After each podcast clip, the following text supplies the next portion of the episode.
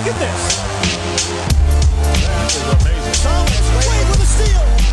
The emotions of Dirk Nowitzki. What he's always dreamed of. Hoping to have another chance after the bitter loss in 2006. Watch this play.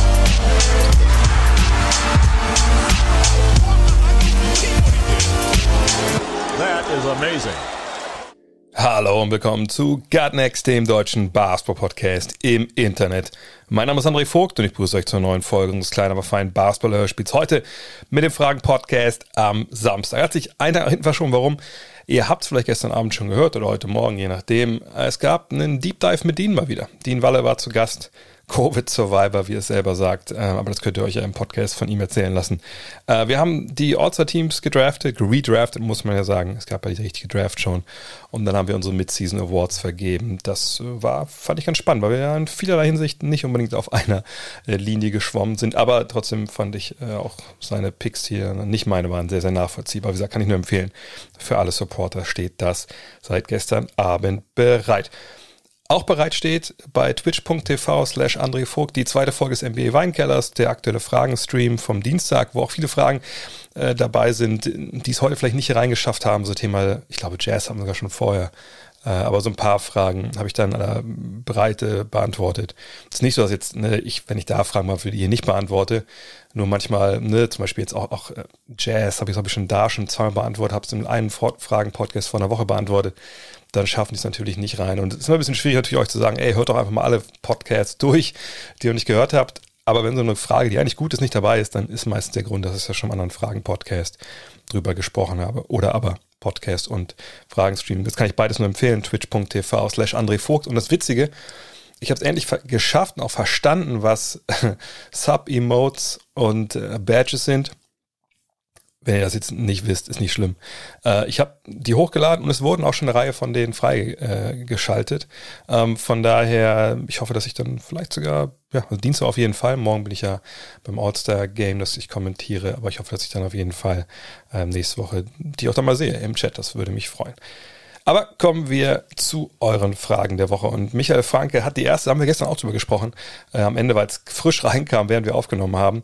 Ähm, Blake Griffin hat einen Buyout akzeptiert und wird Free Agent. Kann er noch einem Team helfen? Angeblich sind die Nets der Favorit auf seine Dienste, aber ich glaube, das ist eher ein Minus für Brooklyn, wenn sie ihn spielen lassen. Ähm, ja, also es gab, das wurde heute auch noch mal ein bisschen genauer ähm, äh, erzählt, sage ich mal, von, von Champs Charania äh, von The Athletic. Also er soll wohl, also Blake Griffin soll wohl auf 13 Millionen Dollar äh, verzichtet haben. Das ist ein Batzen Geld. Auf der anderen Seite hat er auch noch eine Menge Geld offen gehabt. Also ich glaube, es waren es irgendwie 60 äh, Millionen. Nagel mich da jetzt nicht auf plus minus 5 Millionen fest. Ähm, hat er auf eine Menge Kohle verzichtet und im Endeffekt ist es natürlich das Beste für beide Seiten. Also die Pistons sparen ein bisschen Geld. Griffin hat nochmal die Chance, sich in anderem Umfeld irgendwie so ein bisschen anzubieten. Rein sportlich geht da jetzt eh nichts in, ähm, in Detroit und ich bin ja auch ganz froh, dass jetzt nicht da so, so ein Standoff kam, wo, äh, wo beide Seiten super hart verhandeln und da um jede Million feilschen. Ähm, witzig ist ja irgendwo, dass dieses Geld ja nicht von den Pistons ihm versprochen wurde, sondern von den Clippers. Das war ja damals dieser Fünfjahresvertrag, den unterschrieben hat und dann haben sie direkt getradet. Aber die Torhüter hatten ihn halt aufgenommen und deswegen natürlich dann auch diese ja, Verpflichtung, ihm das Geld zu bezahlen. Die Verträge sind garantiert. Und jetzt hat er auf 15, äh, 13, 13 Millionen verzichtet. Ist okay, glaube ich, kommt für beide ganz gut raus. Was leistet jetzt Blake Griffin noch? Wenn man erstmal sieht, 12 Punkte, 5 Rebounds, 5, äh, 4 Assists, dann denkt man, oh, ja, das ist doch ganz okay. Aber dann sieht man aus dem Zweierbereich 42,9 Prozent, Dreier 31,5, dann denkt man, ai, das ist schon echt ein bisschen wenig. Und jetzt ist so ein bisschen die Frage, warum ist es so? Ne, ähm, vergangenes Jahr waren die Zahlen aus dem Dreierbereich noch viel schlechter, 24,3 Prozent. Vor zwei Jahren war er bei 36,2. Das war natürlich sehr gut. Das war auch sein letztes gutes Jahr mit knapp 25 Punkten, 7,5 Rebounds, 5,4 Assists. An die Zahlen wird er sicherlich nicht mehr rankommen, wenn er jetzt wo immer er auch landet. Nehmen wir mal an, er landet mal im Netz, weil die wirklich der Frontrunner sind. Und ich habe gestern auch mit, äh, mit Dean gesagt, das ist für mich so das Team, wo ich denke, ja, ähm, das macht wahrscheinlich wirklich am meisten Sinn. Und ich würde auch sagen, dass die der Favorit sind aus verschiedenen Gründen. Zum einen ist es so, er wird jetzt mit Sicherheit, glaube ich, keiner Mannschaft anschließen, irgendwo mal einfach ein bisschen mitzuklickern oder irgendwie in einem schwächeren Team, um irgendwie sich nochmal zu beweisen. Also ich meine, bei so einem Team war er ja gerade. Ne? Ähm, Und wenn es da nicht so super auf hohem Niveau funktioniert hat, dann wird es sicherlich auch woanders nicht auf hohem Niveau funktionieren. Also das bleibt ihm noch in seiner Karriere. Und dann würde ich wirklich sagen, äh, ja, was bleibt, ist halt einen Titel zu gewinnen. Und ist er dann der erstbeste, der zweitbeste, drittbeste, viertbeste Spieler eines Meisterschaftsteams? Nein, ich glaube, mit den Leistungen, die wir jetzt gesehen haben, mit den Problemen, die in seinem Knie ihm wohl doch macht, obwohl er ja den ganzen Sommer gesagt hat, er fühlt sich so gut wie noch nie, muss man auch sagen, nee, das wird wahrscheinlich nicht funktionieren. Allerdings muss man eigentlich mal zufügen, äh, was ist denn, wenn er auf einmal äh, eine Wunderheilung erlebt? Also was ist, wenn das alles irgendwie nur so über Monate lang äh, ja, eine Show war, um irgendwie da rauszukommen? Aber ganz ehrlich, das kann ich mir nicht vorstellen. Ich kann mir nicht vorstellen, dass ein Sportler monatelang irgendwie auf Sparflamme fährt, äh, um einfach aus so einem Vertrag rauszukommen, ohne jetzt großartig Geld abgeben zu müssen. Ich meine, nur noch 13 Millionen, aber in, in der Relation für das Geld, was er noch bekommt. Ähm, das glaube ich einfach nicht. Klar gab es mal Fälle wie Vince Carter, der damals in Toronto Dienst gemacht hat, aber das war nicht äh, bei dem Level. So, von daher, Griffin ist eingeschränkt, er ist nicht mehr der Spieler, der vor ein paar Jahren war, vor zwei Jahren. Ähm, und wenn wir jetzt mal den Netz mal sehen, was, was kann er den Netz halt geben? Die Nets momentan haben den Kader, erste fünf ist ja mehr oder weniger klar. Harden, Irving, Harris, Durant, Jordan. Und dann von der Bank ähm, Shamit, Timothy Duavo Cabarro, Jeff Green, Nicholas Claxton, ähm, der wieder zurück ist, Bruce Brown. Ja, und dann mal gucken, wen sie noch zurückholen. Jetzt hier von Iman Shumpert, Andy Roberson. Ich weiß jetzt gar nicht, ob der irgendwer schon wieder unterschrieben hat. Aber ist es zu vernachlässigen. Auf den großen Positionen haben wir eben Durant, Green, Jordan, Claxton. Und da bin ich ganz ehrlich, ähm, da hätte ich Blake Griffin gerne mit dabei. Ähm, einfach nur für die Minuten, die du ihn eben brauchst. So. Und da muss man überlegen, ähm, er war schon, und jetzt ist immer die Frage natürlich, ne, was kann er wirklich noch leisten? Das ist mir auch vollkommen klar. Ne? Da muss man immer überlegen, äh, ne, was rettet sich von, von dem, was man von ihm gesehen hat früher mit in die Gegenwart. Aber ähm, uns überlegen, er hat ja früher schon im, im Post halbwegs gearbeitet. Das sah jetzt nicht immer gut aus. Ähm, eigentlich kann man auch ehrlich sein, es sah nie gut aus. Das war eigentlich immer irgendwie so, äh, so unorthodox und so ein bisschen Stückwerk und wirkt immer so wie ein, soll ich das sagen, äh, wie, wie so ein 14-Jähriger, der schon Kopf größer als die Konkurrenz ist in der Jugend und dann einfach, wo gesagt wird, gib mal einen Post. Und da hat er da so ein bisschen, ein bisschen rumgearbeitet und das hat irgendwie funktioniert. Ähm, das ist was, wo man sagt, das hat er früher ganz gut gemacht, hat er jetzt aber gar nicht gemacht. Ähm, also ne, selbst diese Idee, man stellt ihn in Low Post, man hat vier Schützen drumherum und defensiv ist das irgendwo, ist es egal, die, die wird nicht passen. Ich glaube ehrlich gesagt, dass die Rolle, die er spielen kann bei dieser Mannschaft, eine ist, die vielleicht ehrlich gesagt auch so kein anderer spielen kann. Äh, und da würde ich eben argumentieren wollen, wenn du ihn so als, als Playmaker auf der 4 irgendwie 4, 5, je nachdem, wie man das lesen will, installierst. Also wenn man sagt, okay, ähm, er ist jemand, der auf dem Highpost meinetwegen steht, der auf der Point Guard Position oben steht und der den Ball verteilt. Du hast dann einen Harden, einen Irving, einen Harris und einen Durant, die dann irgendwie cutten. Dann könnte ich mir das irgendwie vorstellen. Ist das defensiv gut? Nein. Ähm, aber ich habe es ja schon ein paar Mal gesagt an dieser Stelle. Wer weiß, vielleicht denken die Nets ja auch, Defense machen wir irgendwie uns kann ja vorne keiner stoppen. So, ne? Keine Ahnung, müssen wir mal abwarten. Aber so eine Rolle kann ich mir vorstellen. Das ist jetzt der Riesengewinn für die Nets oder für sonst wen, der ihn jetzt holt. Nee, das denke ich nicht. Ähm, man muss einfach sagen, das ist dann ein Spieler, der kommt, der dann ab Position 8, 9 eingreift, wahrscheinlich in deinen Kader. Und ähm, für die Rolle, glaube ich, ist das dann auch vollkommen okay. Man, hat ja auch seine 13 Punkte gemacht. Also, wenn du nochmal Körper brauchst, Buckets brauchst, Spieler brauchst, die äh, davon profitieren können wir deine Stars, wenn wir jetzt von Brooklyn mal reden, ähm, dass sie ein bisschen mehr Aufmerksamkeit bekommen, glaube ich, dann ist Griffin einer, der dir durchaus da hilft. Aber er ist kein Difference Maker. Ich glaube auch, warum die Nets jetzt als Frontrunner genannt werden und warum das auch am meisten Sinn macht, ist aber, weil es ein Kader ist, der in der zweiten Fünf auf den großen Positionen ja jetzt nicht so richtig gut besetzt ist. Ne? Niklas Claxton hat seine Minuten jetzt oder seine Momente gehabt, Jeff Green hat seine Momente und mit Griffin hast du dann auch noch einen, der seine Momente bekommt. Ähm, aber wirklich auf ein neues Level, sage ich mal, würden sie wahrscheinlich nur eine Verpflichtung wie die von Andre Drummond erheben, wenn man davon ausgeht, was der ihnen am, am defensiven Glas halt bringt und was er so ein bisschen an, äh, ja, an, an Ringschutz bringt. Aber da müssen wir mal abwarten, was da noch passiert. Ich gehe davon aus, dass Griffin da landet bei den Nets, weil alle anderen, die so genannt werden, Miami und so, es macht schon irgendwie alles irgendwie Sinn. Aber ich glaube, die Nets sind für ihn dann auch einfach das Team, was am meisten glaube ich, zu dem passt, was er noch vom Rest seiner Karriere will. Es sei denn, er will in Miami am Strand wohnen, dann ist natürlich Miami immer eine gute Idee. Quinton fragt, was sagst du zu den Pfiffen der Referees in letzter Zeit, zum Beispiel bei einem Spiel der Suns gegen Booker oder beim Mitchell letztens? Ähm, also Donovan Mitchell. Ja, momentan ist wieder so eine Phase, da sind die Referees präsenter, als sie das natürlich normalerweise sind oder normalerweise sein sollten. Da gibt es einen schönen Spruch, ne? wenn du einen Referee gar nicht bemerkt hast, in den 48 Minuten hat er den besten Job gemacht, den er machen kann. Stimmt ja auch. Ähm, wenn ihr schon ein paar Jahre zuhört, dann wisst ihr, ich bin, was Referees angeht, ja, ähm, immer so ein bisschen vorsichtig. Das liegt an verschiedenen Sachen. Ich habe selber ein paar Jahre gepfiffen. Also ich weiß, wie schwer das ist, auch wenn das nur so bis Bezirksoberliga, glaube ich, damals war. Also Landesliga in den meisten Teilen von Deutschland. Ähm, aber das, sagen wir, das Geschäft ist ja ungefähr das gleiche. Ne? Also ne, die Art und Weise, wie du so ein Spiel leitest, worauf du achten musst, ne? wie du dich bewegst, wo du hinguckst. Ne? Das sind ja schon irgendwie, da gibt es ja genug Parallelen und vor allem weißt du halt, weil du in den Schuhen und im Trikot gesteckt hast, ähm, von einem Referee, wie das halt ist, wenn du da stehst. So. Und deswegen habe ich auch Verständnis dafür, für, für, diese Geschichten, die jetzt da gerade wieder passiert sind. Also Donovan Mitchell oder ähm, Booker, Raymond Green gab es ja auch ein paar Geschichten. Das Ding ist einfach, glaube ich, das ist ähnlich wie mit den Trainerentlassungen, das, was ich mit Ole am Donnerstag besprochen habe. Wenn wir am Fernseher sitzen und gerade wenn es so um technische Fouls geht oder Leute, die dann rausgeworfen werden, wir sehen ja immer nur von außen drauf. Wir sehen vielleicht auch mal einen Mund sich bewegen. Vielleicht können wir auch mal ein, zwei Wörter irgendwie dann äh, äh, ablesen. Aber wir kennen das ganze Bild nicht.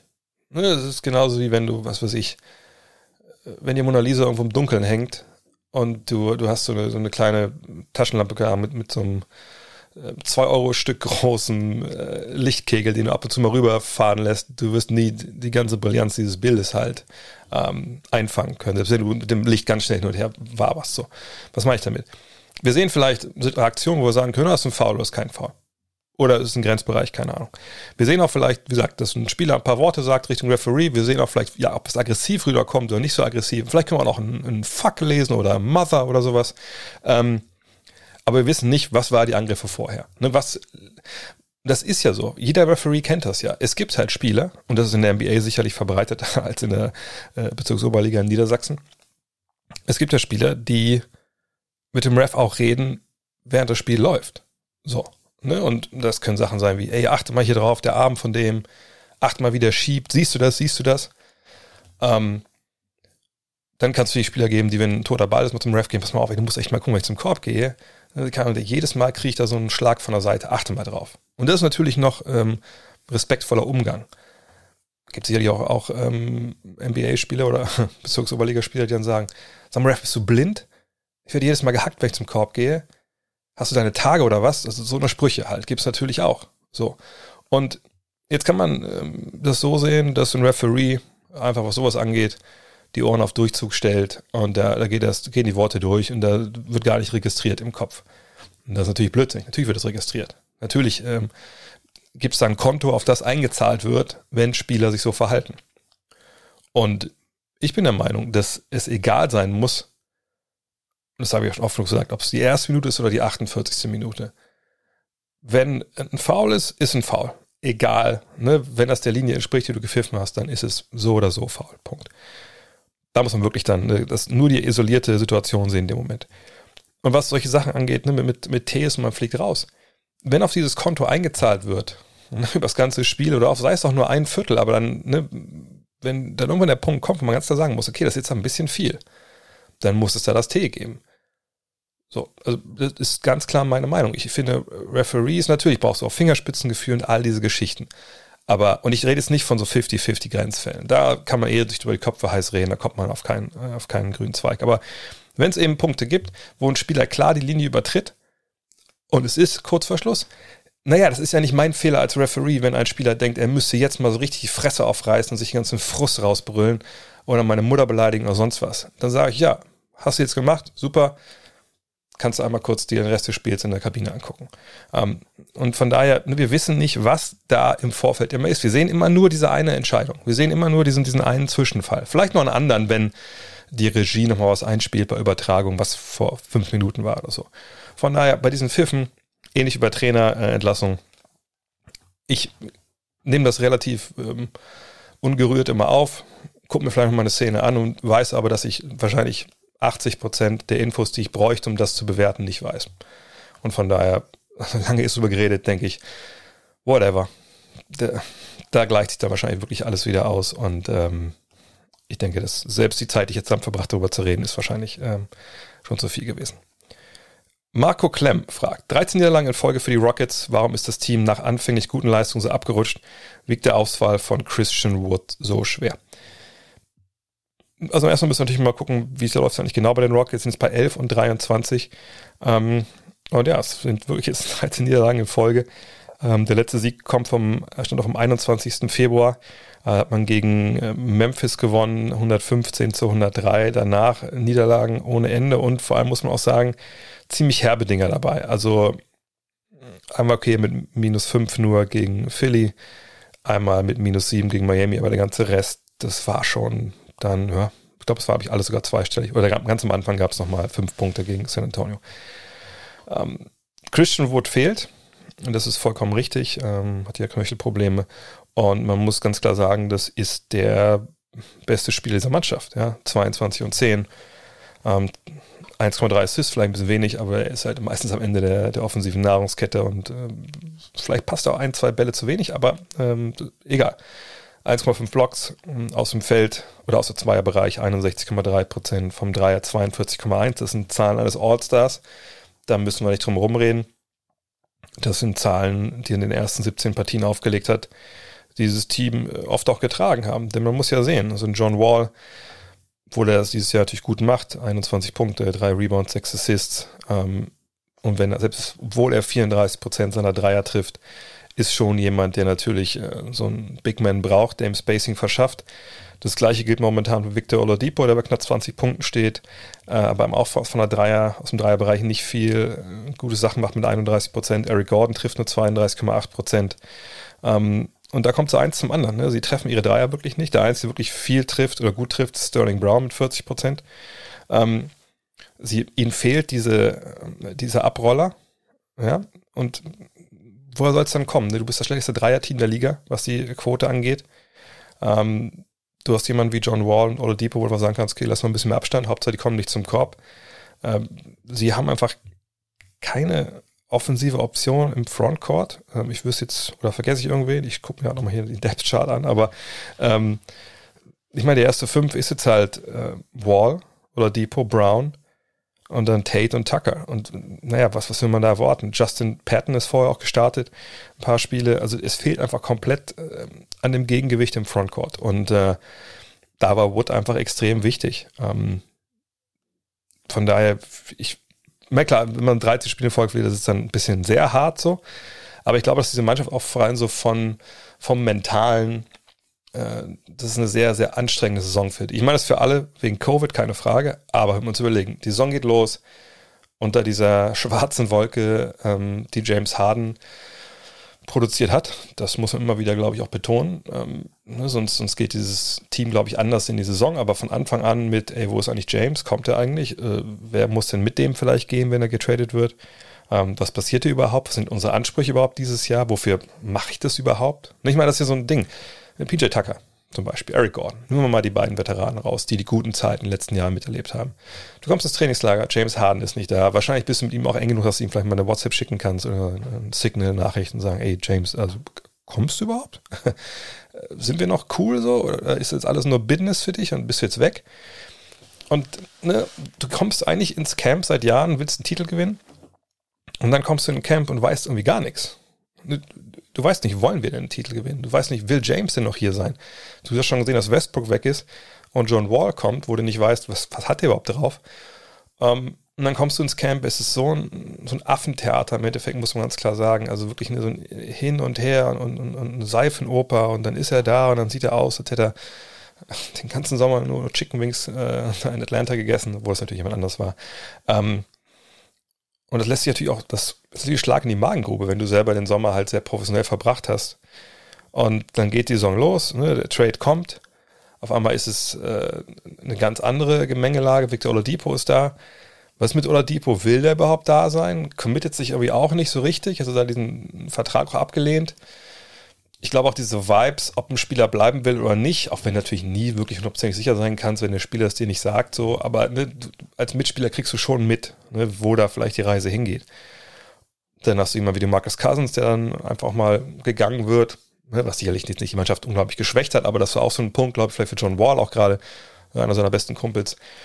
Und so denke ich einfach, dass momentan die Rockets im Limbo sind, wie die Amerikaner das nennen. Also so, sie sind so zwischen der Entscheidung, zwischen den Entscheidungen, was machen wir jetzt? Ne? Reload oder Rebuild? Ne? Laden wir jetzt nach? Wenn es nicht mit Oladipo ist, kommen wir ja noch zugleich mit dem Trade und dann jemand anders. Oder rebuilden wir jetzt und wir gucken, Alter, ne, wir machen den Laden jetzt komplett dicht und, und alle raus, äh, die schon länger hier sind. Tucker, Gordon, wenn einer den möchte. So, alle weg und wir fangen neu an.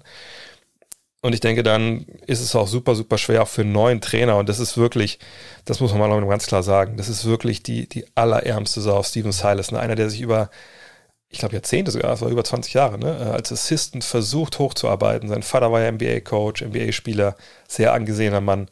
Ähm, und dann kriegt er jetzt diese Chance in Houston, ja, verlässt Dallas, wo er ja für Luka Doncic auch ne, so viele gute Sachen offensiv gemacht hat kommt nach Dallas, er kommt nach Houston und dann merkt er, Alter, wo bin ich hier eigentlich reingeraten? Und weiß nicht, ob er sehenden Augen ist da reingegangen ist, aber jedenfalls kommt er da rein, die ganze Situation, die ich gerade beschrieben habe, schlägt ihm da entgegen, er versucht irgendwie die Sache zu retten. Und jetzt steht er da und hat natürlich für ihn auch jetzt echt Konsequenzen. Ich meine, man kann natürlich total nachvollziehen, oder könnte man, ne, wenn man jetzt sagen würde, okay, Ahnung, wenn sie 15 Spiele in Folge verlieren, irgendwann ist auch zu viel. Und Raphael Stone, der auch ein neuer General Manager ist, sagt, okay, sorry, Steven, ich kann hier jetzt nicht mehr halten. Der, der Besitzer äh, sitzt mir ein bisschen im Nacken und sagt, ähm, hey, wie sieht es eigentlich aus? Wofür gebe ich eigentlich mein Geld aus hier? Äh, und Covid hin oder her, wir kriegen die Halle nicht voll.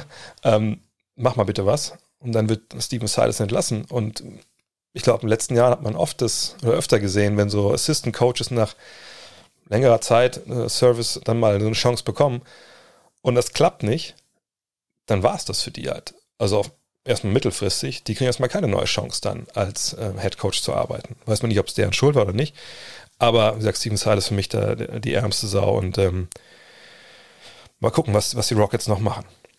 Josh fragt, wie siehst du generell das Play-in-Tournament? Ich stelle mir das als Spieler ziemlich hart vor, 72 Spiele Vollgas zu geben, siebter in der Conference zu werden und am Ende doch ohne Playoffs dazustehen, obwohl man zum Beispiel sechs Spiele mehr gewonnen hat als der zehnte. Ja, ich meine, natürlich besteht bei diesem Format die Gefahr, dass so ein Fall eintritt, ähm, wie hier gerade beschrieben wird. Ähm, um es mal zu erklären, vielleicht für die, die noch nicht so lange dabei sind oder das noch nicht so ganz verinnerlicht haben. Dieses Play-in-Turm wird ja nach der regulären Saison in dieser Woche danach abgehalten. Äh, der siebte spielt gegen den achten. Der Sieger von dieser Partie geht an Platz sieben in der jeweiligen Conference in die Playoffs und Platz neun spielt gegen Platz zehn. Der Verlierer ist raus, der geht in die Lottery. Der Gewinner spielt gegen den Verlierer von sieben gegen acht.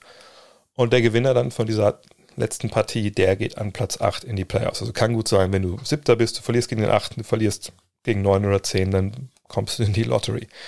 Oder bist halt nicht in den Playoffs mit dabei. So. Ähm, von daher, natürlich kann es da krasse, krasse Fälle geben. Allerdings, wenn wir uns die Tabelle jetzt mal anschauen, und sicherlich ist es nicht ganz statthaft, jetzt die Abstände, was wir da jetzt gerade sehen, zu projizieren, dass es genauso am Ende auch läuft von den Abständen her. Aber wir sehen in der Eastern Conference, fangen wir da mal an. Da haben wir auf Rang 7 die Charlotte Hornets mit 17 und 18. Ist ja momentan ein bisschen schief, weil nicht alle die gleichen äh, Spiele absolviert haben, aber 17 und 18. Wir haben Toronto dahinter 17 und 19 auf Platz 8 und 9 und 10 sind Chicago und Indiana bei 16, 18, 16, 19. Atlanta hat 16, 20 auf Rang 11. Also sechs Spiele Rückstand wären momentan, also sieben Spiele sind äh, von Platz 7 auf den letzten, auf, auf Detroit. Also ich glaube ehrlich gesagt nicht, dass wir da so eine krasse Diskrepanz sehen werden. Und wenn es dann halt ähm, ein, zwei Spiele sind, die der Abstand da ist, oder sagen wir auch drei oder vier, ganz ehrlich, dann kann ich damit eigentlich total gut leben, weil als ähm, Siebter und Achter hast du ja zwei Chancen. Allerdings gibt es natürlich eine Sache, die, die mich doch so ein bisschen sauer aufstößt, jetzt nach ein paar Wochen, nachdem ich das ein bisschen mehr im Kopf hin und her ge, äh, gemurmelt habe, die ganze Geschichte. Wenn ihr euch erinnert, im in Orlando hatten wir eingebaut, dass das Team, was vorne stand, da war natürlich das Turnier ganz anders aufgebaut, oder dieses Playing Game war ganz anders aufgebaut.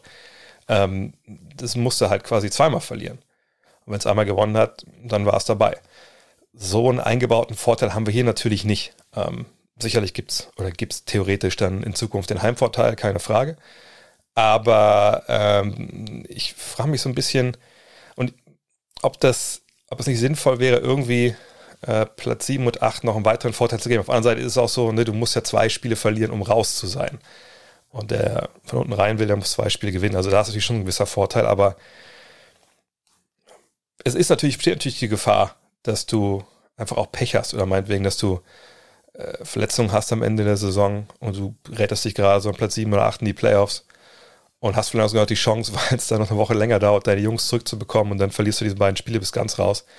Auf der anderen Seite gibt es natürlich auch die Chance, wenn du die Verletzungen früh in der Saison hattest, die am Ende wieder auszugleichen. Also perfektes System wird es eh nicht geben. Ähm, auch jetzt, mir überleg mal, wenn du Atlanta bist und du bist quasi ein halbes Spiel, dann im Endeffekt hinter oder ein Spiel hinter Indiana auf Rang 10, äh, ist natürlich auch bitter, dass du da nicht, nicht mitspielen darfst, aber diese Grenzfälle wird es immer geben. Ich finde es eigentlich ganz gut. Ich finde auch ganz gut, wenn ich ehrlich bin, dass es eine Woche Pause gibt für die Teams, die dann einsteigen, dann, wenn das Turnier vorbei ist ich weiß nicht, ob es einen Effekt hat, den man sich vielleicht wünscht, dass wir eben nicht das sehen, was wir früher gesehen haben in den letzten Jahren, dass Teams so in den letzten anderthalb Saisonwochen, äh, selbst die in die Playoffs kommen, äh, quasi als wieder als Preseason für die Playoffs dann äh, nutzen und ihre Starter früh rausnehmen oder gar nicht spielen lassen, äh, weil man sagt, okay, dann wenn wir es zwei Wochen lang machen, dann haben wir vielleicht ein bisschen zu wenig Rhythmus, lass mal lieber bis zum Ende durchzocken, dann haben wir eine Woche frei, das wäre toll, wenn das so wäre da hätte man da auch ein bisschen weniger Wettbewerbsverzerrung, gerade wenn es jetzt auch Richtung Play-in-Tournament und so geht. Ähm, aber allein diese Woche Pause ist, glaube ich, nicht schlecht, weil sich jeder vorbereiten kann. Gibt sicherlich auch in der ersten Runde vielleicht ein bisschen besseren Basketball. Auf der anderen Seite, in den letzten Jahren war die erste Runde auch oft so langweilig. Das ist wahrscheinlich auch egal, wie sie sich vorbereiten können. Ich freue mich einfach auf Do-or-Die-Spiele. Die sehen wir ja in der NBA ähm, eigentlich ja, nur in den Playoffs in Spiel 7 oder sagen wir ab Spiel 5, je nachdem, wie es steht. Und da ein bisschen mehr zu sehen, finde ich eigentlich gar nicht so übel. Ähm, Studi fragt, deine Einschätzung zur Saison der Chicago Bulls und eventuell auch einen Blick in die Zukunft. Momentan sind Laurie Markan und Otto Porter Jr. verletzt, aber trotzdem die Leistung nicht schlechter. Wäre ein Trade sinnvoll oder glaubst du, dass man mit ihnen noch stärker wird? Ich habe ja in der Rapid Reaction am Donnerstag da ein bisschen drüber gesprochen, über die Aussagen von Arturas Kanuschovas, der, der Manager, der wohl ein großer Fan mittlerweile ist von, nicht nur von Billy Donovan, sondern auch von Zach Levine und von Laurie Markan die er so ein bisschen als Cornerstone sieht, aber Markan wird im Restricted Free Agent, da muss man abwarten, was der, der Markt damit für, für einen Preis macht. Ähm, alles in allem sehe ich das sehr, sehr positiv auch, was Billy Donovan da geschafft hat. Ähm, wenn wir uns überlegen, vergangenes Jahr unter, unter Jim Boylan, das, das wirkt ja fast wie so ein Team, was irgendwie gekidnappt wurde äh, äh, und dann für irgendeinen, keine Ahnung, für irgendeinen sicken, äh, Basketball-verrückten Entführer auflaufen muss. Ähm, auf der anderen Seite war natürlich Jim Boylan jemand, der diesem Team äh, zumindest defensiv eine Intensität verpasst hat, die, die stellenweise echt gut war. Aber man sieht halt dieses Jahr unter dem bisschen, wie soll ich das sagen, gemäßigteren Ansatz von Billy Donovan, dass er offensichtlich mit dieser Mannschaft eine Menge geschafft hat. Ja, also vergangenes Jahr war man echt unten mit dabei. Dieses Jahr ist man Mittelmaß, immerhin. Ja, Platz 15 im Offensivrating. Man ist defensiv nicht so viel schlechter geworden vergangenes Jahr. Man ist auf Rang 17. Ähm, und man sieht den Sprung, den Zach Levine gemacht hat. Das ist mal die Frage, ist das jetzt wegen Billy Donovan und ist das wegen dem, was er im Sommer gemacht hat? Markan, auch wenn er wieder verletzt ist, ne? das ist ja ein bisschen das, das Lied bei ihm. Ne? Das ist nicht so, dass der die Leistung die letzten Jahre nicht gebracht hat. Er war halt immer wieder verletzt. Ähm, Kobe White, ja, der muss noch eine Menge lernen, was Richtung Point Guard äh, da sein, äh, was das bedeutet. Wendell Carter, ja, stagniert so ein bisschen, würde ich sagen, zumindest was die Zahlen angeht. Nee, das ist äh, eine gute Truppe und ich denke, es ist sehr ausgeglichen. Wir haben sieben Leute momentan, die, die zweistellig auflegen. Da sind natürlich Porter dabei und Markan, die beide nur so 14 bis 16 Spiele gemacht haben. Ähm, du hast gute Veteranen. Frage ist ein bisschen, was passiert zur Trading Deadline? Sind natürlich voll im Rennen um die Playoffs. Ähm, wird dann vielleicht trotzdem Satoranski äh, oder Thad Young angeboten oder Porter, die alle auch Verträge haben, wenn der wieder fit ist. Ich finde, in Chicago ist es momentan sehr erfreulich. Äh, die Bäume wachsen sicherlich nicht in den Himmel und ich habe eben auch skizziert, wie eng es momentan in der Eastern Conference ist. Kann auch genauso gut sein, dass die gar nicht mit dem Play-in-Tournament zu tun haben am Ende. Aber äh, am Ende des Tages geht es bergauf. Und nach, nach Gar Pax, also Gar Foreman und, und, und John Paxson, die da ähm, ja, das Sagen hatten, hat man jetzt einfach mit Kanischowas einen anderen Typen anderen Manager mit einer anderen Sichtweise und das war schon sehr positiv ähm, oder ist sehr positiv. Und jetzt muss man halt abwarten, was passiert. Ähm, ich glaube, die Free Agency von Markan ist wahrscheinlich so, so die allergrößte Baustelle, die man da jetzt gerade hat. Recep fragt, nach, aktuellen, nach den aktuellen Gerüchten steht Chedi Osman wohl zur Verfügung, also für einen Trade. Glaubst du, er kann ein minütlicher Bankspieler für eines der Top-Teams werden? Was glaubst du, ist dein Trade wert? Ja, in Cleveland, ähm, wenn ihr euch erinnert, das war ja früh in der Saison, war so, oh, guck mal, jetzt kommen, jetzt kommen die Cavs. Dann kam nicht die Cavs, sondern die Realität und dann auch zwischendurch eine richtig lange Niederlagenserie. Jetzt zum Ende wieder sehr, sehr gut. Also vier Siege in den letzten fünf Spielen. Ähm, und Chedi Osman ist jemand, wo ich eigentlich vor ein paar Jahren dachte, ach guck mal, der macht auf jeden Fall jetzt einen Riesensprung nach vorne, der, der wird sich wirklich top entwickeln. Und dieser Sprung kam irgendwie nicht. Ähm, ne, klar, im ersten Jahr in Cleveland 17, 18, 3,9 Punkte, das war so dieses typische Rookie-Jahr, erstmal gucken, was geht. Im zweiten Jahr dann aber ne, direkt 32 Minuten, 13 Punkte, 4 Rebounds, 5 Rebounds, 3 Assists, ähm, mittelmäßige Dreierquote. Das war irgendwie okay. Dann 19, 20, echt gute Zeichen. Ne? Also, das war auch eine schwierige Saison vergangenes Jahr mit den ganzen Geschichten um John Beelan und so. Aber 38% Dreierquote beim gleichen Volumen, das war richtig gut. Aus dem Zweierbereich, ja, unter 50%, aber mein Gott. 11 Punkte, ne, knapp 4 Rebounds, 3 Assists. Das war irgendwie, wo man dachte, ja, guck mal, jetzt kann man darauf aufbauen, hat sich konsolidiert, so. Aber dieser Sprung kam dieses Jahr so nicht so richtig. Also auf 36 Minuten sieht man den schon, ja.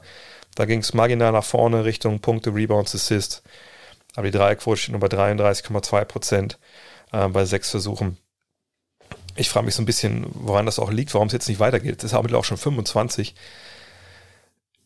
Aber irgendwie denke ich schon, dass das einer ist, der, der nach wie vor einem guten Team von der Bank Minuten geben kann. Ähm, die Frage ist halt, hat jetzt auch nicht die, ähm, die großartige Playoff-Erfahrung so die On-Off-Statistiken sind nicht wirklich ähm, vorteilhaft für ihn. Aber das ist immer, ne, das sind ja immer Statistiken, die man mit Vorsicht genießen muss.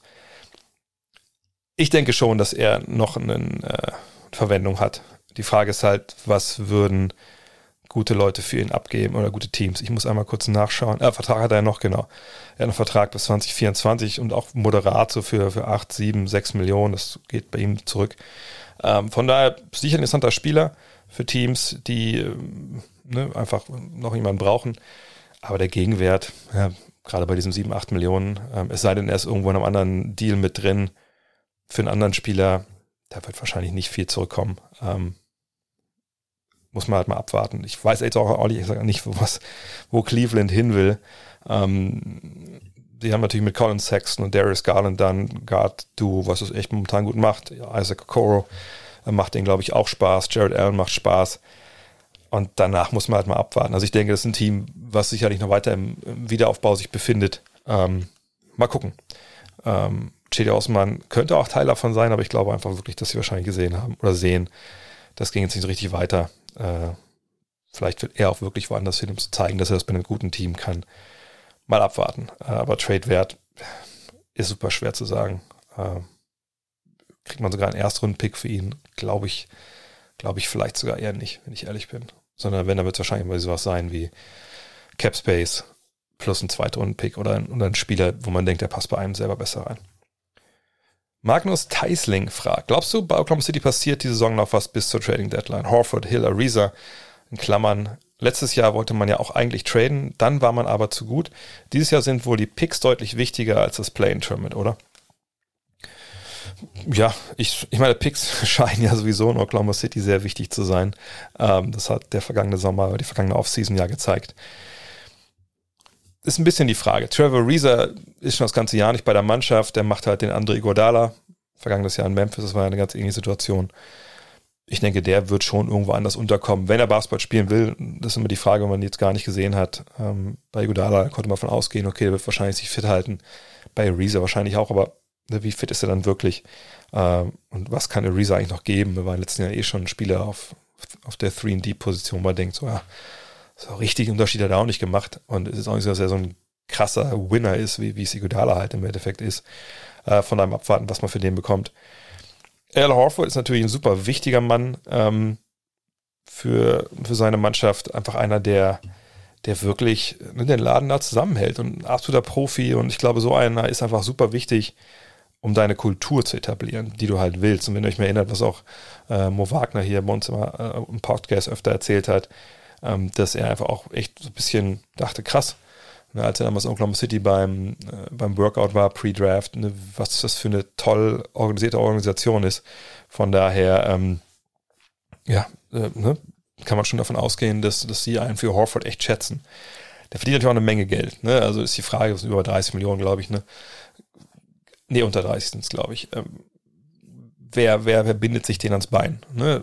Hat auch noch ein bisschen Vertrag. Sicherlich mit jedem Jahr, und jetzt ist das Jahr schon fast wieder rum, ne, wird es leichter zu, zu schlucken, der Vertrag, wenn er auch Leistungen bringt.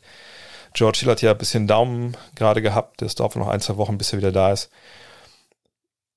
Ich kann mir gut vorstellen, dass, dass alle drei gehen würden, wenn Horford eben wirklich, äh, wenn es wirklich die großen Interessenten gibt, die sagen, ey, wir brauchen noch einen Big Man hier für unseren Playoff-Run. Aber dann muss, wie gesagt, auch irgendwer sein, der die Kohle echt da bereitstehen hat. Und das sind 27,5, 27 und 26,5, also die Saison 27, die anderen beiden dann bis, bis 2023. Ähm, und 2022, 2023 ist äh, für 14,5 Millionen dann garantiert. Interessanterweise habe ich schon mal gesagt, Horford würde wahrscheinlich wirklich den, den Celtics ganz gut zu Gesicht stehen, auch mit seinem Playmaking auf der 5. Äh, aber ich denke nicht, dass die ihre, ihre Trade Exception dafür einsetzen. Ähm, Hill und Theresa, die kann ich mir beide vorstellen, dass die beide über den Tisch gehen. Ähm, und dann würde man sicherlich auch Picks dafür haben wollen und gucken, dass man finanziell ähm, ja, auch vielleicht relativ schlechte Verträge zurücknimmt. Ähm, aber alles in allem ist bei Oklahoma City eh der Blick Richtung Zukunft gerichtet und haben sie momentan noch gewisse Chancen natürlich aufs Play-In-Terminal, klar, sind bei ähm, 15 und 21, ne, 16 und 16. Ähm, das ist Memphis, die haben ein paar Spiele weniger aufgrund ihres Covid-Ausbruchs. Aber ähm, so toll das wäre, sicherlich da mitzuspielen, auch für die junge Truppe vor allem, äh, wenn man natürlich Erfahrungen sammeln kann, die, die wirklich wertvoll sind. Ich denke am Ende des Tages ähm, wenn gute Angebote kommen für die Veteranen, dann, dann wird Sam Presti da auch, auch zuschlagen, bin ich mir sicher.